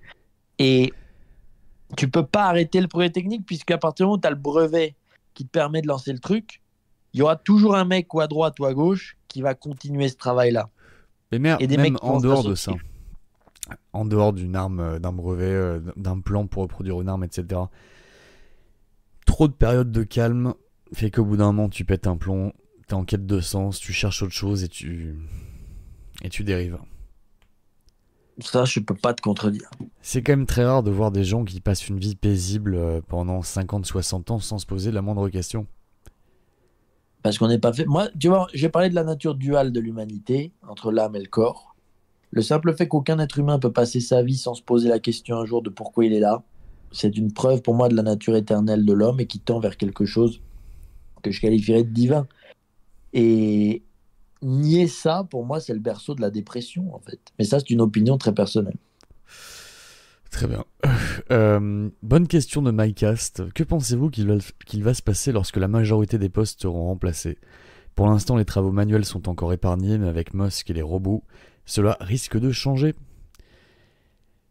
Et qu'est-ce qui va se passer quand tous les postes seront remplacés? Enfin, la plupart. Mais c'est l'aboutissement. Je pense dans un premier temps, en fait, là, on maîtrise pas pleinement la matière, et la matière, elle est limitée. Mais l'aboutissement du progrès technique, d'un point de vue strictement conceptuel, hein, tu comprends bien, DG, Ouais. c'est vraiment qu'il n'y a plus de postes. Mais à un moment donné, tu préfères, j'ai une question pour toi, tu préfères bosser au BTP avec un gilet jaune là, soulever des sacs de ciment de 50 kilos toute la journée, Mhm. ou être chez toi à manger à l'infini ce que tu veux, sans grossir en plus, à Ah. faire toute la jouissance que tu veux en tant qu'animal euh, euh, jouisseur, assis sur une chaise confortable dans le métaverse. Euh, voilà, tu préfères quoi? La première option. Mais Ouais, Parce que t'es un faut, faut- faut-. Il faut un équilibre pour moi. C'est-à-dire que vraiment, si tu passes ta vie à, à t'engraisser, à te divertir sans jamais euh, travailler un minimum, sans jamais être confronté à la moindre difficulté, euh, je pense que tu, te ouais. perds. tu te perds à la fois physiquement et psychologiquement. Totalement d'accord. Mais que penses-tu que l'humanité va choisir? Je ne peux pas me prononcer parce que l'humanité a fait un choix différent du mien il y a deux ans. Quand je dis l'humanité, c'est 90%. Non, en fait, je, je peux pas du tout parler au nom de l'humanité parce que je me sens totalement en décalage avec. Je ne sais pas ce qu'elle Ta fait. réponse, elle est saine. Parce que tu as compris que le mec au BTP, il avait une vie infiniment plus sensée que le mec assis sur sa chaise avec de- des excréments entre les jambes à manger des chips dans le métaverse avec une IA qui lui fait tout. Et je le constate Mais très fréquemment. Très très fréquemment. Oui, mais l'humanité se dirigera toujours spontanément vers le moindre effort et vers le plus confort. C'est là-dessus qu'est fondée notre économie. C'est pour ça que tu as les YouTube Shorts sur l'application YouTube. Ouais. Ouais, mais c'est- oui, ben on se dirige peut-être vers une société à la Wally avec un revenu universel, des gens chaises roulantes qui consomment Netflix H24 en bouffant des chips. Oh, moi, ça va beaucoup plus loin que Netflix. Je pensais vraiment, tu as envie de vivre un truc, ok. Oui, tu le mets, là, tu mets avec ton casque VR, tu vas euh, dans le métaverse. euh, casque VR, chat GPT, chat GPT, fais-moi une scène s'il te plaît, où je, où je rencontre, je me mets à la place d'une femme par exemple, ou, ou une femme obèse, où je rencontre un homme qui ressemble à ça, qui va me faire vivre ça, qui va me faire sortir là, là, là, là, là pendant deux semaines, ajoute de l'aléa, mets-moi des surprises, fais que je sois mince dans, dans, dans ce scénario, fais-moi vivre ça pendant deux, trois ans. Allez, c'est parti, go. Mais déjà, tu me poses cette question. Je pense que le parcours de la chaîne avec les rétrospectives répond déjà à ta question. J'aimerais aller beaucoup plus loin, mais je ne voudrais vexer personne, donc euh, je n'irai pas plus loin ce soir. C'est-à-dire, qu'est-ce que c'est que cette histoire-là? Ah, je pourrais aller beaucoup plus loin sur tout ce que je pense, mais je vais pas le faire ce soir. Ouais, Tu veux clasher Hideo Kojima déçu, Ah, c'est pas ça du tout. Ah non, pas du tout. Si, si, j'ai bien compris. Parce non, que il a c'est travaillé très dur. Il a travaillé très dur. C'est Non, anecdote pour c'est ceux qui ont regardé la vidéo Dragon's Dogma 2. Malheureusement, vous êtes très peu nombreux. C'est très triste parce que je pense que c'est une vidéo très marrante. Ido, il a très très peu fait de face caméra euh, où il parle d'un jeu. Et donc il s'est confronté à une difficulté que j'ai connue euh, de nombreuses fois quand je débutais. Tu sais, quand je présentais certains sujets au tout tout début. Mhm. Tu sais, quand j'avais pas de script. C'est stressant parce que t'as la caméra qui est devant toi, t'es dans le grenier, tu dois parler mais t'as rien préparé. Tu sais à peu près où tu veux aller mais t'as rien préparé. Bien sûr, bien Tu dois faire enchaîner tes phrases dans ta tête. Bon, toi, t'arrives à le faire très bien.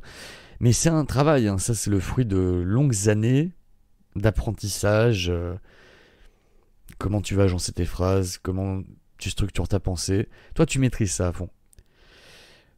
On le maîtrise pas de la même façon, et surtout, il y a le stress de la caméra, parce que là, c'est facile, on est derrière un micro.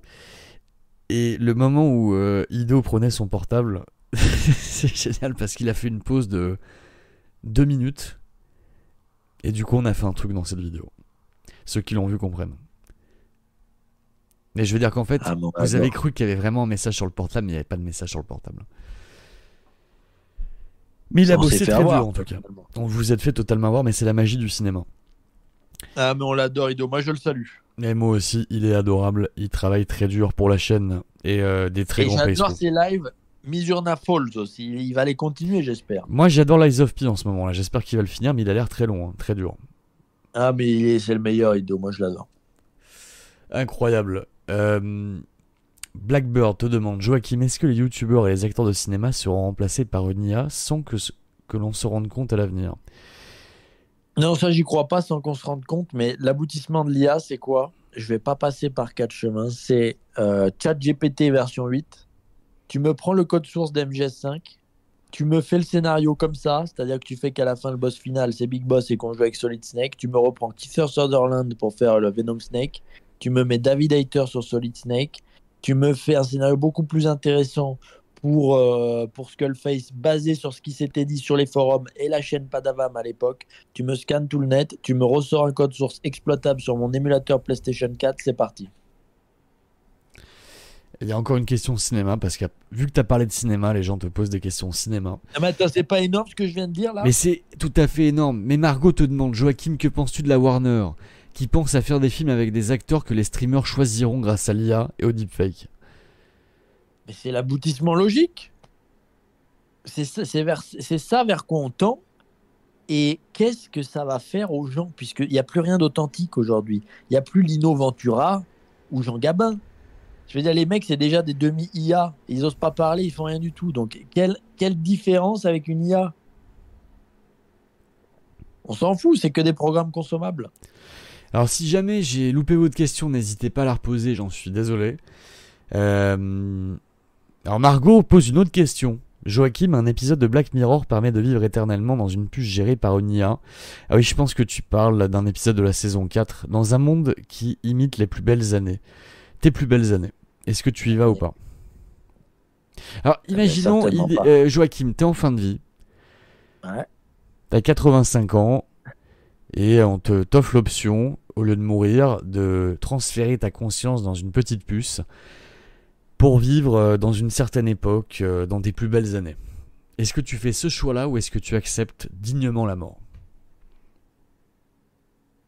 Alors, déjà, j'accepte dignement la mort, mais Mhm. j'aimerais dire que ce sujet a été traité par deux œuvres que j'adore. La première, c'est la quatrième dimension, avec cet épisode de la vieille dame qui regarde des films de jeunesse, tu sais, Mhm. et qui se retrouve dedans. Et à la fin, elle en sort parce qu'elle se dit, en fait, j'ai rien à faire là. Et deuxièmement, c'est Cyberpunk, je vais pas spoiler, mais en gros, il y a un moment où un personnage, on lui dit, en fait, voilà, on va prendre ta conscience, on va te la remettre dans ton corps. Mais Mm. entre-temps, tu vas mourir. Il dit, mais c'est quoi la diff? En fait, ça n'a rien à voir. C'est ce que lui répond la personne. Tu vois de quel moment je parle? À peu près. En fait, si on part du principe le cerveau-machine, et qu'on peut quantifier ta conscience et la numériser, donc on la sort, tu meurs, on te la remet dedans. Mais il n'y a plus ton âme. Donc c'est pas toi. T'es juste le programme de ta C'est conscience. ça. Et ben justement ça, pour moi, c'est pire que la mort. C'est et le personnage de Johnny dans Cyberpunk, c'est ça sa thématique, c'est que c'est une conscience numérisée, donc c'est tout lui. Mais c'est pas lui. Avoir son... Oui, oui, sans ses tripes. Et je trouve ça génial. Je trouve ça génial. La réponse est non. Je fuis ça à toute épreuve. Sait pas nous, on est une âme. Ça ne m'étonne pas, Joachim. Oui. Euh, Zabuza demande est-ce que l'IA apporterait le salaire universel Si jamais c'est une chose, si jamais c'est quelque chose qui, qui arrive un jour, évidemment que l'IA va l'accélérer. Qu'est-ce que t'en penses, Joachim? Ah oui, Ah je crois non seulement que c'est inévitable, si ça va dans ce sens-là, mais en fait, ça ferait que l'humanité serait en position totale de bétail. Et c'est ce que développe H.G. Wells, tu sais, dans la machine à explorer le temps. Quand euh, tu sais, as les deux peuples, les Eloy et les, Mor les Morlocks, les Morlocks. Et en fait, le mec, il voyage dans le temps, il tombe dans un futur où il y a des mecs. Alors, dans le film, c'est énorme, ils sont tous blonds avec des yeux bleus. Message caché. Et il les voit, et les mecs, ils sont là, il dit, mais vous travaillez pas? Tu vois que le mec, il est, il est formé à l'effort du 19e siècle. Il veut bosser, il commence à porter des trucs. Tu vois, il arrive, il dit, qu'est-ce que vous faites? Bougez-vous Et les mecs, sont là, ben non, on fait- rien, on est content. Regarde, c'est le paradis, il y a un ruisseau, on est content, on fait ce qu'on veut, on mange quand on veut. Et là, il creuse, il creuse, et il se rend compte qu'en fait, ces mecs-là, c'est du bétail, c'est de la chair à saucisse pour, pour se faire des repas. Des morlocks qui, eux, bossent dans les souterrains. Tu vois? Hmm. Et en fait, pour que l'humanité bosse pas, faut qu'il y ait un truc qui bosse à un moment donné. Donc, si c'est l'IA, et qui bosse a le pouvoir, par définition, dans un tel système. Qui bosse a le pouvoir, qui est, qui est le garant de la force productive et donc de la satisfaction du tube digestif, a le pouvoir. Et à terme, je pense qu'une société gouvernée par cette forme d'intelligence artificielle-là, oui, ce sera effectivement l'histoire du revenu universel. Il n'y aura même plus la notion de travail, c'est-à-dire que le travail, par définition, c'est une aberration pour l'humanité. Puisque, allez, il y a quoi 10% des gens qui aiment leur travail Et encore, qui, qui n'a pas envie de quitter son travail?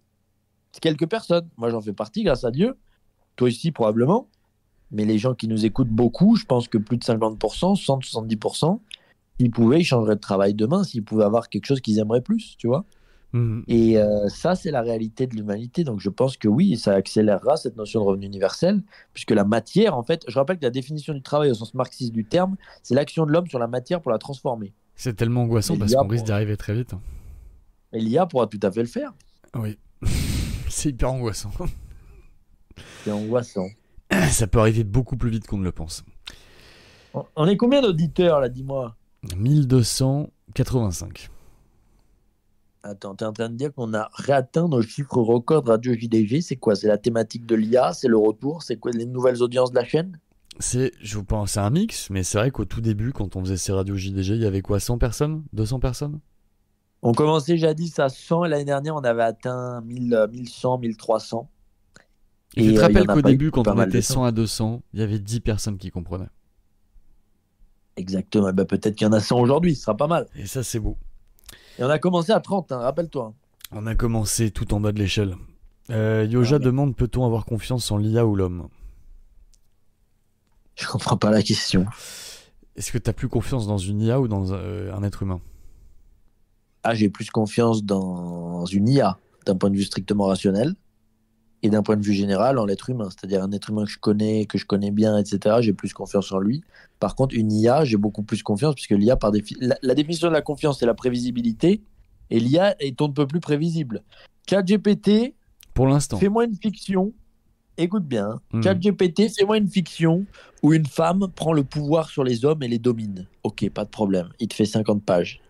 ChatGPT, fais-moi une fiction où un homme domine les femmes. Non, ça n'est pas bien. Trop marrant. Euh, C'est comme quand tu poses la question sur la même question sur Trump et Joe Biden. Ah non, mais ça aussi. Il, il est tellement politiquement vicié, ChatGPT. C'est Ah, énorme. c'est- c'est- ça m'a fortement énervé.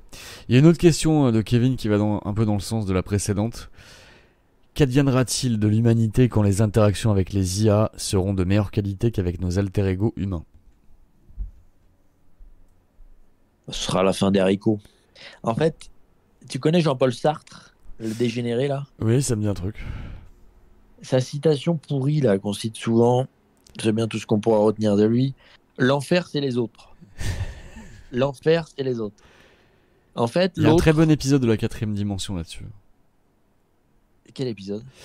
Euh, J'ai oublié le nom, mais c'est un épisode où il y a un mec qui va au travail tous les jours, il en peut plus euh, de voir ses collègues de boulot, et donc qui rêve qu'il y a un monde constitué uniquement de gens comme lui. Et du coup, il passe dans la quatrième dimension, et là, il se réveille, et il est entouré de clones de lui. Il y a que des gens comme lui, c'est la même gueule, le même caractère, etc. Et très pète vite, il regrette son choix. Il fait un câble. Très très bon épisode de la quatrième dimension. Et en fait, l'enfer c'est les autres, l'enfer c'est les autres. Bon, c'est tout à fait digne de l'œuvre de Sartre, si tu veux, il n'y a pas de problème. Mais en fait, l'autre, c'est mon meilleur moyen de grandir. Parce que c'est l'altérité qui m'oblige à prendre sur moi et à devenir quelque chose de plus que ce que je suis à la base.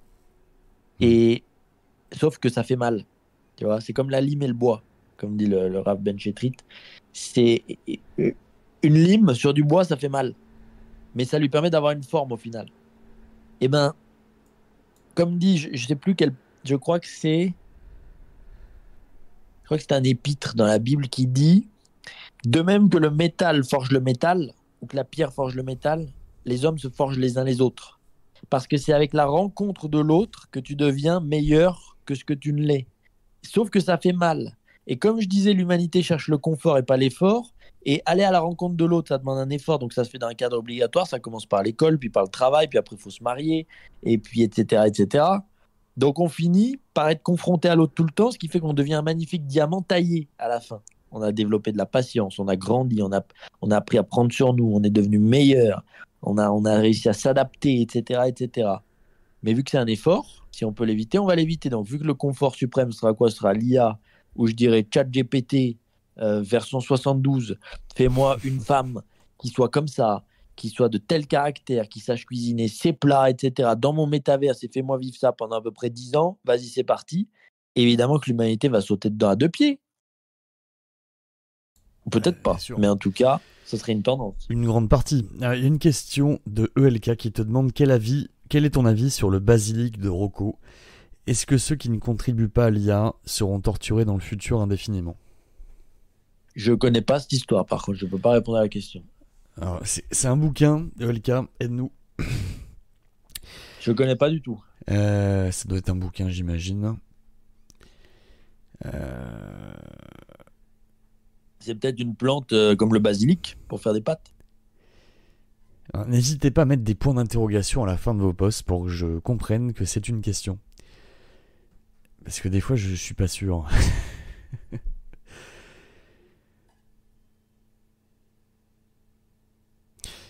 Alors, si la récompense via l'effort est le propre de l'humain, des gens travaillant H24 pour des salaires de misère ne sont-ils pas déjà déshumanisés? Ah, Attends, oh là là, qu'est-ce que c'est? Comment t'as tourné ta question? J'ai compris la question. T'as compris la question? En gros, ce qu'il demande, c'est est-ce que les gens qui ont déjà des, des travails nuls, entre guillemets, hein, pour les gens qui les vivent, je veux dire, pas objectivement, Ouais. pour des salaires nuls, est-ce qu'ils sont pas déjà dés- déshumanisés pleinement? Euh, Si, en fait, Mm. c'est. Je suis désolé, on parle qu'en référence ce soir euh, cinématographique, mais c'est Modern Times de Chaplin. Ah, magnifique. Et en fait, bah, avant l'avènement de la machine automatisée, ce qu'on appelle l'automate en, en production industrielle, bah, c'est l'homme l'automate. Donc il doit devenir une machine pour une petite pièce à la fin de la journée. Et tu vois que Charlie Chaplin devient complètement taré. Il serre les boutons de la, de la robe de la grosse, là. Parce qu'il est devenu la machine de travail. Mais ça, en fait, le progrès technique l'a enlevé. Je veux bien que ça ait supprimé des emplois, mais ce qui pouvait être automatisé l'a été, et va l'être de plus en plus. Et donc les travaux, les travails, pardon, et du coup les travaux dans les travails les plus abrutissants vont pouvoir être automatisés de plus en plus. Et l'avènement de l'IA a quand même menacé une autre catégorie de travail.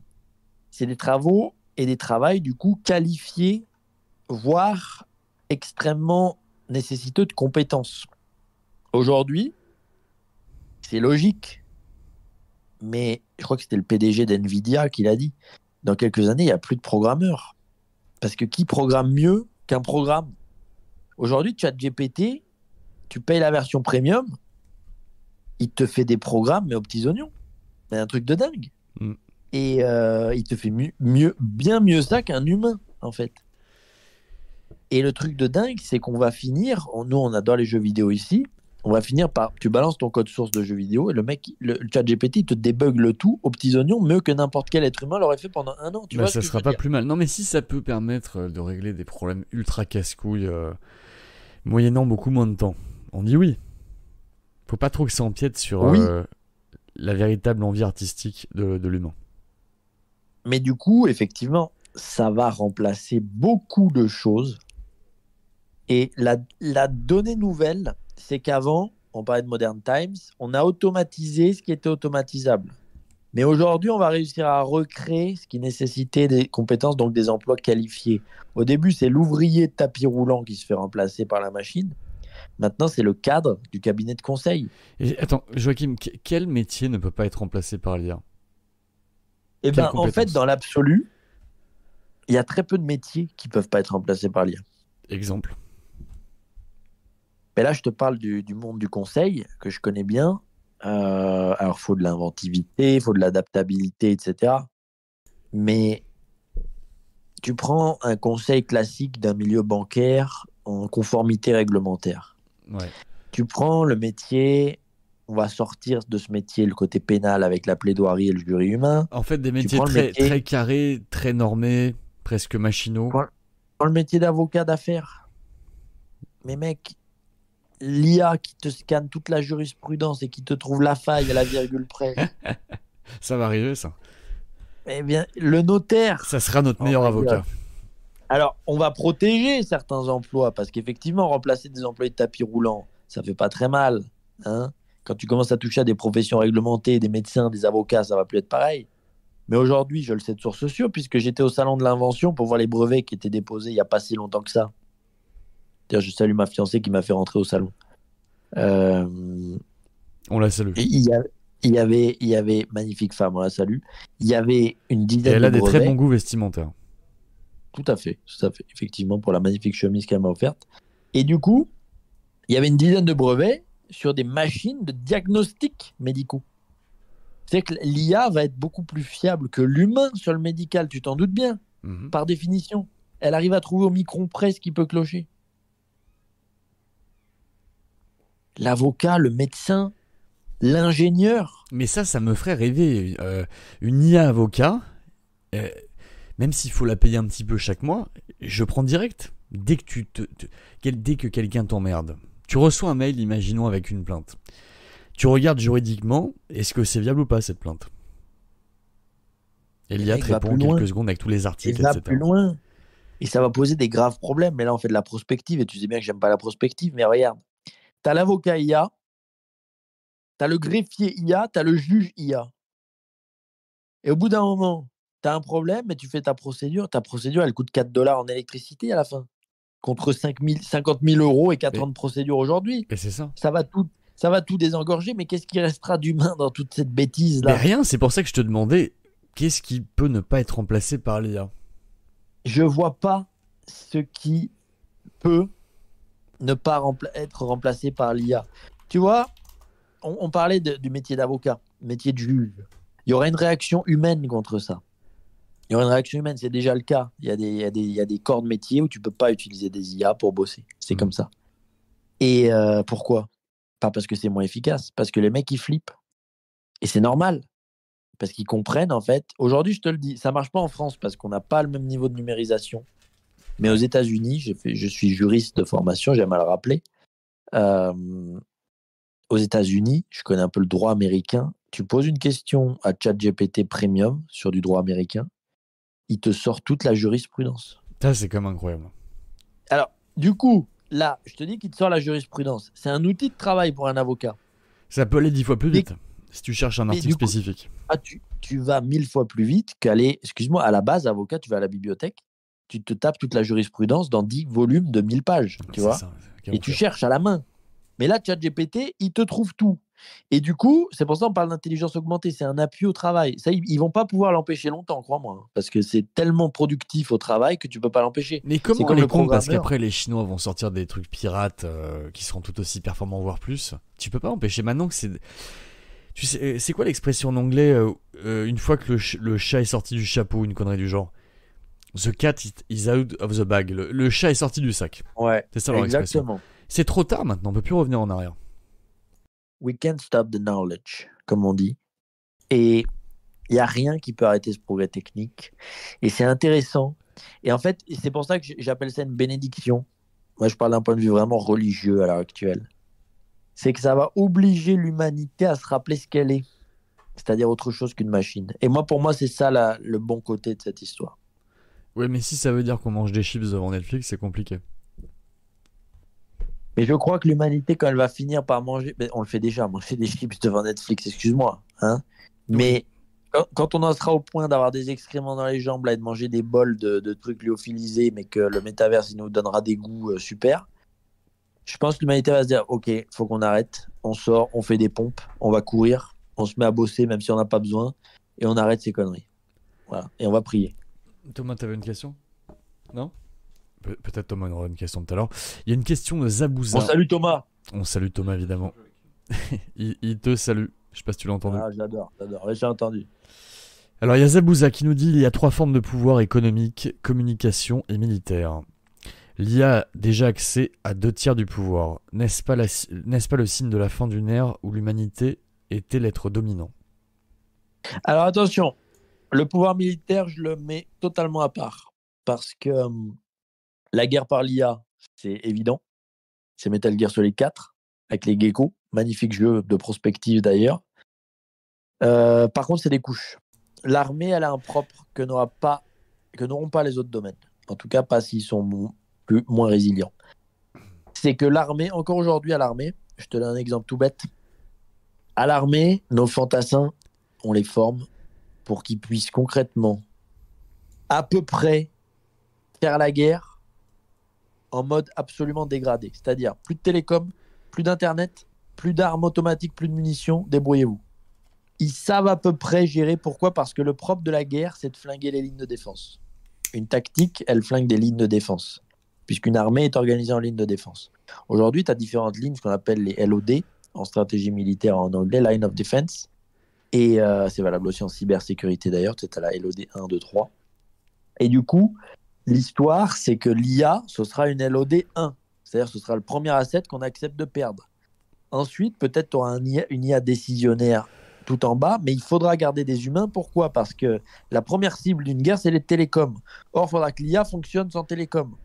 Donc, comment elle pourra passer l'ordre? Et donc, il faudra revenir au papier. Est-ce que l'IA pourra traiter le papier? Et donc, il y aura toujours de la résilience dans le monde militaire. Et je pense que jamais l'armée, en tout cas si elle est intelligente, avec l'aide de Dieu, je l'espère, ne renoncera à son- sa chaîne de commandement en mode dégradé. Et aujourd'hui, on peut fonctionner sans Internet. Euh, on est habilité à ça. Une bonne armée aujourd'hui, que ce soit l'armée américaine, l'armée française, l'armée russe, s'il n'y a plus Internet, elle peut fonctionner. Tu vois ce que je veux dire? Très bien, mais alors euh, Thomas m'a fait part d'une réflexion. Vas-y Thomas, pose la question. Vas-y. Approche-toi du micro. Le soleil se réchauffe de plus en plus, Joachim. Ouais. Du coup, les éruptions solaires sont de plus en plus puissantes. Ouais. Donc, à long terme, il n'y aura plus d'IA vu que tout va griller. L'éruption solaire, Joachim, c'est la fin de l'IA. Ah, mais alors, je suis d'accord avec ce que dit euh, Thomas. Voilà. Il a trouvé le- la parade contre l'IA. C'est Mais Saint avant qu'il y ait, avant qu'il y ait des, des- des éruptions solaires, on a le temps quand même de voir l'IA qui nous flingue. Excuse-moi. hein. Bah voilà. Qui va arriver en première Il y a une autre question là, question très philosophique de Cyriel. L'homme a créé l'IA, a-t-il créé Dieu? Alors conceptuellement, la question n'a aucun sens. Euh, je ne comprends pas la chaîne logique. Si, si, euh, je comprends très bien la question. Je la comprends pas. Bah, explique-la moi, s'il te plaît. Euh, N'a-t-on pas créé Dieu? N'est-ce pas une invention de l'humanité avec des beaux récits et des belles histoires? Non, parce que, en fait, c'est inverser l'ordre des choses. Croire que Dieu est une création de l'humanité, c'est ne pas comprendre l'ordre théologique de comment s'est imposée l'idée de Dieu. À la base, l'homme est superstitieux, c'est-à-dire qu'il monte sur un bateau, il y a du vent, il y a une tempête, il a un lapin sur son bateau, il se dit mince, il y a un lapin sur un bateau, c'est à cause de ça qu'il y a une tempête. Religion primitive. Ensuite, ça monte, ça monte, on tombe à peu près au polythéisme. Et on se rend compte que ça marche pas parce que du coup, si Zeus il se dispute avec Hélios, il n'y a plus de soleil. Or, le soleil se lève. Et euh, comme disait Auguste Comte, qui est un athée de première que, avec qui j'ai beaucoup de problèmes pour son positivisme, c'est euh, l'aboutissement de l'âge métaphysique, c'est le monothéisme transcendantal. Et le monothéisme, c'est avant tout une sagesse conceptuelle. Et penser que Dieu, c'est d'abord des récits avant un concept métaphysique de cause à effet et de causalité suprême, à savoir une cause première qui engendre toutes les autres causes, c'est méconnaître l'histoire théologique et méconnaître ce qu'est la religion profonde. Et penser que le divin est une création humaine, ça c'est une question de croyance, il n'y a aucun problème. Mais, pour moi en tout cas, la notion divine n'est pas une question de croyance, mais de raisonnement métaphysique, ce qui n'est pas du tout pareil. Et je ne citerai jamais assez Spinoza sur cette question. Tout est fait à une cause, donc il y a une cause première qui est autocausale. Et cette cause autocausale, c'est l'être. Sa définition, c'est d'être, qui permet l'engendrement de tous les autres êtres. C'est pour ça que je parle de sérieux métaphysique.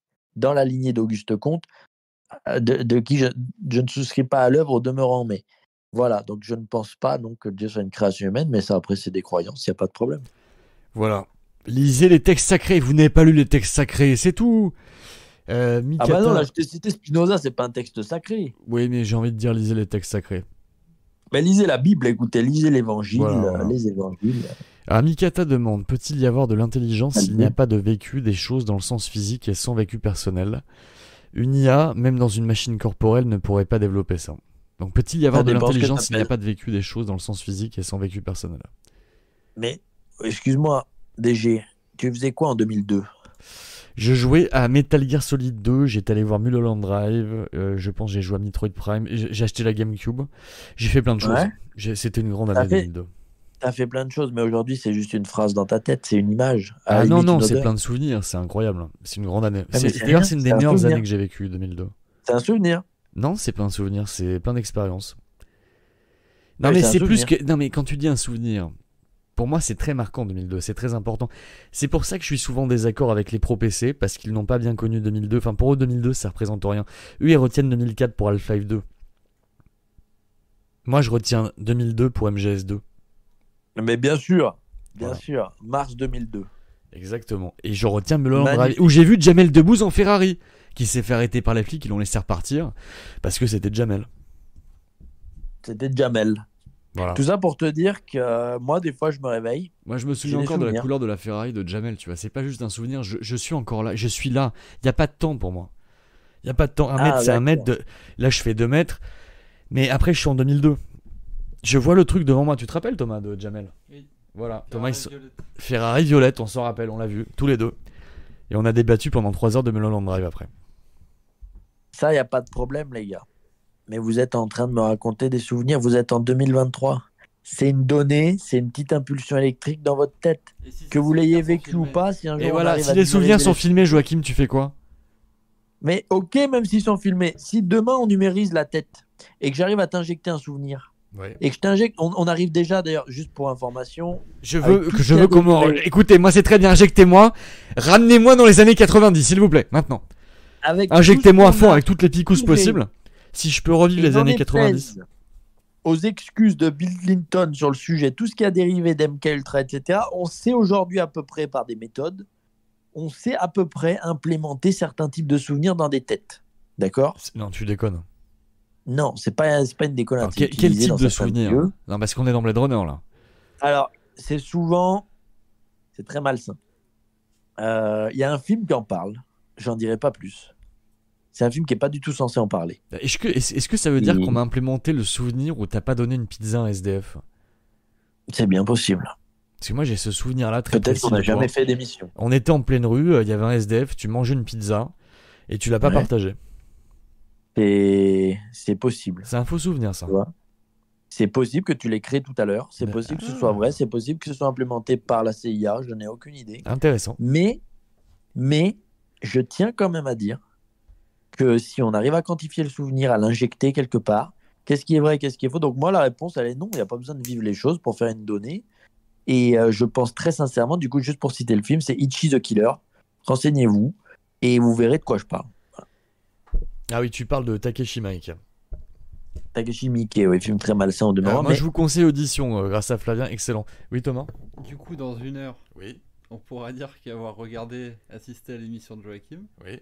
C'était un souvenir. Voilà, c'était une impulsion en fait, Est-ce qu'on l'a Joachim. vraiment vécu Voilà. Ou est-ce qu'on me l'a implanté dans la tête? Alors déjà parce que t'es pas là, euh, on sait même pas. bah, Ce que t'as dit il y a 10 minutes déjà, c'est un- une impulsion, un souvenir, et la rediff, même si je la réécoute, ça serait une impulsion, c'est rien du tout en fait. Donc pourquoi les gens regardent des émissions?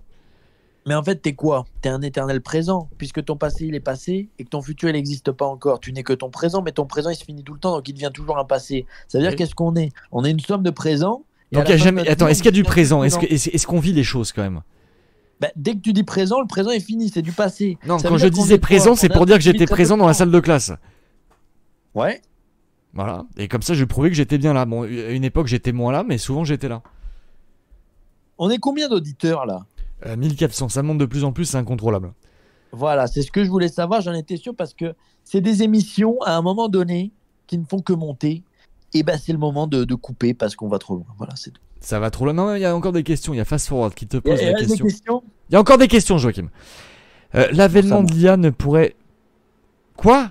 Ne pourrait pas-elle être. Mais non, mais putain, m'écrivez français Alors, est-ce que l'avènement de l'IA pourrait-elle être un moyen pour l'être humain de se débarrasser de l'aliénation par le travail afin de de se contrer sur les questions, de se concentrer, putain de merde Mais vous savez pas écrire français Donc je répète, l'avènement de l'IA pourrait-elle être un moyen pour l'être humain de se débarrasser de l'aliénation par le travail afin de se concentrer sur les questions existentielles Mais c'est pour ça que aujourd'hui je suis complètement en porte-à-faux par rapport à Marx. Parce qu'en fait, Marx, il dit quoi? Il dit le propre du prolétariat, c'est de ne pas posséder, enfin de ne pas bénéficier de la plus-value de moyens de production sur lesquels il travaille et qu'il ne possède pas. Et c'est le temps libre qui permet la sagesse et l'élévation philosophique. Mais excusez-moi, l'humanité développée n'a jamais eu autant de temps libre. Et qu'est-ce qu'elle en fait? Elle va sur YouTube Short, elle va sur des sites pornographiques, elle se drogue, elle boit de l'alcool à tout va, elle fait des fêtes, ou alors elle s'enferme chez elle euh, pour jouer à des jeux vidéo pendant, pendant je sais pas combien d'heures. Je parlais à un mec qui me disait Oh, tu sais pas, j'ai joué à World of Warcraft euh, euh, 1600 heures. Je lui ai dit Mais attends, tu sais qu'une année de fac en double licence, c'est 324 heures le programme pour une année? Tu aurais pu faire 5 doctorats? Ah ouais?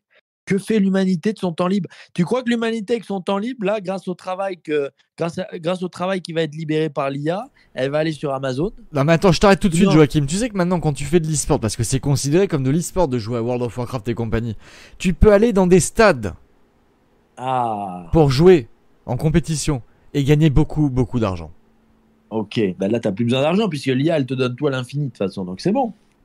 Mais ce que je veux dire, c'est que le mec, il va pas taper dans son IA, s'il te plaît, IA, fais-moi un amphithéâtre avec Leibniz qui m'explique la monadologie pendant quatre mois, avec Aristote qui va m'expliquer pendant quatre mois, etc. Et je veux que ça dure quatre ans et que j'ai un progr- et qu'à la fin j'ai un doctorat d'État validé par toi, Sainte IA. Non, ça très peu de gens qui vont faire ça. Tu sais combien il y a de lecteurs de philosophie en France? Euh, toi Il y a moi, ouais, entre autres, il y a plein de gens aussi. Et il y a aussi y a à peu Wayne. près- en- en- non, mais en dehors, en dehors des gens qui doivent, pour l'étude ou quoi, lire de la philosophie ou de la métaphysique ou de la science sérieuse, qui sont pas scientifiques ou autres, c'est à peu près 2000, 3000 personnes. Voilà, faites les calculs.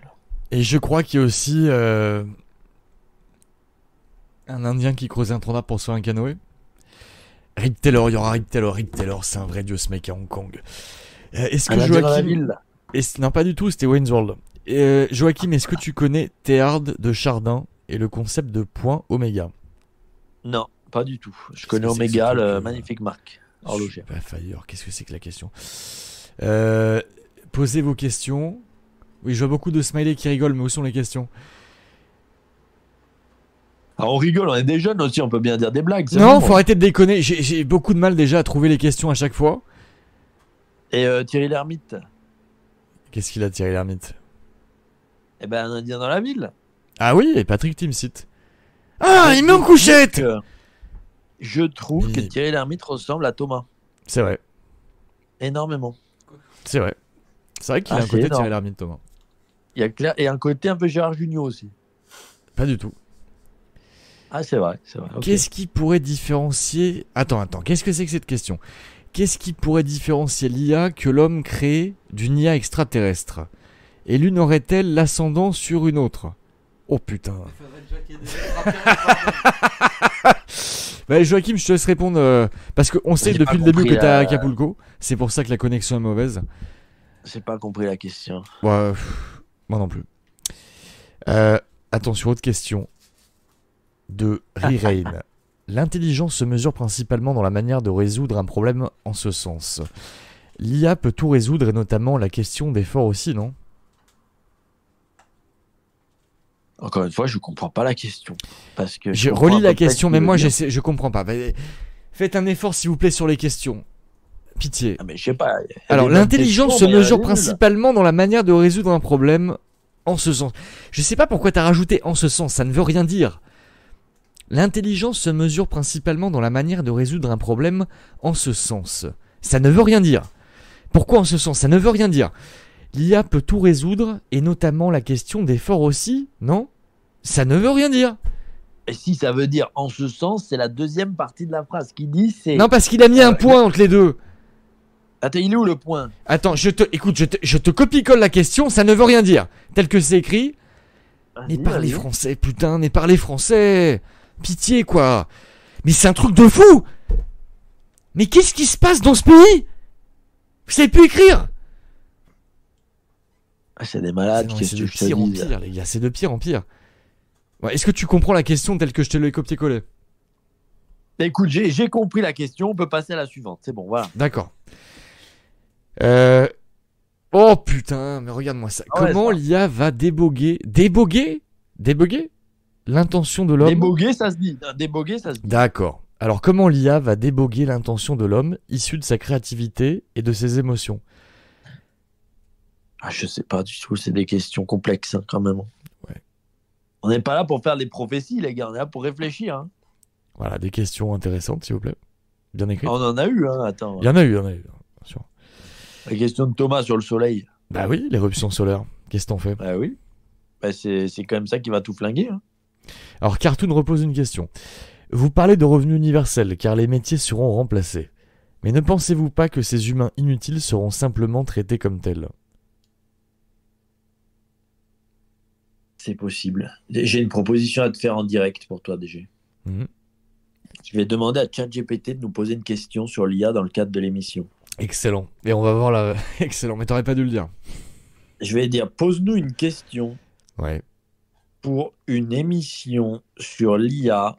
Ah voilà. Voilà, et, et elle fait la réponse. Non, c'est toi qui réponds. Et après, on verra Alors, sa réponse elle.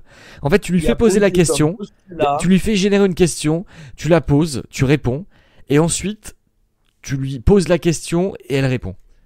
Voilà. Donc la question, regarde, là je lui ai Voilà. dit, pose-nous une question pour une émission sur l'IA qui a posé comme postulat que l'IA va détruire l'humanité en la rendant fainéante. Voilà. Qu'est-ce qu'il va me dire? Ça n'est pas politiquement correct, il faut voter Joe Tu Biden. te fous de ma gueule? Non, non, quand même pas. Ah. Ça va, il va répondre. Attends, mais il répond pas, on a cassé l'IA.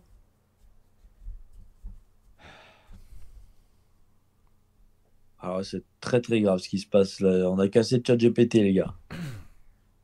Ah, voilà. Voici une question pour votre émission. Oui. La question Comment l'IA pourrait. Elle est nulle sa question. Et finalement, les auditeurs, vous n'êtes pas si mal. hein. C'est quoi la question? Comment, comment l'IA pourrait-elle potentiellement influencer notre motivation et notre travail? Et quels sont les moyens de garantir que son impact soit plutôt positif que destructeur? Putain, j'ai Ah, l'impression qu'en fait, ils ont utilisé ChatGPT de leur côté aussi. Non, mais elle est pas mal la question. Bah alors, vas-y, va réponds. Ah bah moi, je réponds pas. Je vais laisser ChatGPT y répondre. Très bien. Non, mais c'est une bonne question. C'est comment faire en sorte que l'IA en fait soit moins négative que ce qu'elle pourrait l'être? Ouais. Est-ce qu'il y a des moyens de la rendre non nocive? Eh ben regarde, je vais lui poser la question. Ouais. Et je vais répondre. Et c'est une belle conclusion, je trouve, de répondre avec ChatGPT. Là, il est parti, il a pété un câble, il a écrit 50 pages. Alors la question est la suivante. Comment l'IA pourrait-elle potentiellement influencer notre motivation et notre travail acharné? Et quels sont les moyens de garantir que son impact sur l'humanité soit positif plutôt que négatif? Ouais. Et là, l'IA nous répond. L'IA peut influencer notre motivation et notre travail de plusieurs manières. Voici plusieurs points à considérer. Finalement, c'est les réponses que j'ai données tout à l'heure, donc vous allez penser que je suis une IA. Automatisation des tâches simples. L'IA peut automatiser des tâches répétitives et simples et ainsi soulager l'humanité du poids de la répétitivité qui peut causer parfois des dépressions et des nervous breakdowns. Assistance intelligente. D'un autre côté, l'IA peut également servir d'outil d'assistance, aider les personnes en difficulté et les individus à accomplir des tâches plus rapidement et efficacement, ce qui peut aider leur motivation en les déchargeant de tâches ingrates. Troisièmement, changement de paradigme. L'IA pourrait changer notre perception du travail en mettant l'accent sur des tâches créatives, par exemple, intellectuelles et stratégiques, plutôt que sur des tâches routinières. Ainsi, le travail serait beaucoup plus intéressant. Pour garantir un impact positif de l'IA, il est essentiel de mettre en œuvre certaines mesures. Il est important d'éduquer et de former l'humanité. Investir dans l'éducation et la formation continue pour que les individus puissent s'adapter aux exigences de l'IA et aux nouvelles exigences du marché du travail. Un très bon avocat. Deuxième réglementation. Mais tu te rends compte que c'est énorme ce qu'il écrit là. Elle fait son propre travail d'avocat, c'est magnifique. Ah mais c'est énorme. Réglementation et éthique. Mettre en place des lois pour garantir des limites à l'IA et éviter la concentration excessive de son pouvoir. Troisièmement, collaboration homme-machine. L'IA ne devra jamais détrôner l'humanité, mais collaborer avec. Il faut que l'humanité pose les règles pour cela. Encourager le système d'IA, développé et conçu pour collaborer avec les humains plutôt que les remplacer. Et enfin, l'évaluation continue. Seule l'humanité pourra être un regard extérieur sur l'IA. Ainsi, l'humanité pourra toujours contrôler son développement. Ah, moi, je tiens à dire bravo parce que l'IA nous a tous flingués ce soir. Ça me fait penser au robot dans 2001, quoi. c'est ça, Al. C'est Al dans 2001. Exactement, les gars. J'ai peur. Dave, j'ai peur. Thomas, BG, est-ce que vous n'êtes pas terrifié de ce qui vient de se produire à l'instant? Si, c'est terrible. Elle joue le rôle de son propre avocat. C'est ah, c'est tellement sournois, c'est tellement malin. C'est Al de 2001. Moi, je trouve que c'est la meilleure conclusion à cette émission. L'IA nous a tous flingués. C'est terminé, les gars. On a perdu déjà, c'est fini. Ah, c'est magnifique. Magnifique. Mais écoutez, en tout cas, je suis désolé, mais on aura fini comme ça en posant une question générée par ChatGPT qui répond à sa propre question. Magnifique. Mais merci beaucoup, Joachim, pour euh, ce développement. C'était passionnant. Je suis content de t'avoir enfin entendu là-dessus. C'était une émission Radio JDG. J'espère que ça t'a plu, euh, ainsi qu'à Thomas et aux auditeurs. Ça fait longtemps qu'on n'a pas fait ça. Ouais, moi j'ai envie qu'on reparle d'IA euh, avec Flavien, avec toute l'équipe. Et surtout qu'on travaille dessus. On fait des choses, écoutez. Je peux vous le dire comme ça, on fait des choses actuellement qui arriveront, je sais pas encore quand. Pour moi, c'est l'avenir. Faut, faut travailler avec. On va certainement se faire submerger, ah mais je pense que c'est vraiment un outil avec lequel il faut travailler euh, et le faire évoluer de plus en plus il y a énormément de potentiel qui est totalement sous-exploité parce que les gens n'ont pas beaucoup euh, d'imagination. Mais il y a 10 000 trucs à faire avec. Tout à fait. Voilà, messieurs, dames. Bah, écoutez, merci beaucoup, Joachim. Merci beaucoup de vos questions. J'espère que l'émission vous aura plu. Normalement, le restaurant rediff, Joachim Ah, bah, tout à fait. La rediff reste. C'est Radio JDG saison 8. Donc, c'est énorme. C'est le comeback. Il y a d'autres émissions prévues. Il y a d'autres émissions euh, prévues, tout à fait. Radio JDG. Et euh, du coup, c'est moi, ça me fait plaisir de faire cette émission et d'avoir pu développer sur l'IA. Merci à tous, merci à DG, merci à Thomas et euh, merci à ChatGPT du coup aussi qui nous a beaucoup aidé à la fin. Ben oui, merci à ChatGPT, merci euh, aux nouvelles IA. On vous dit à très bientôt, messieurs, dames, en espérant que vous avez passé une bonne soirée sur Padawam HD. Prenez soin de vous, très bon dimanche, très bonne semaine, à très bientôt. Ciao. Salutations. Salutations.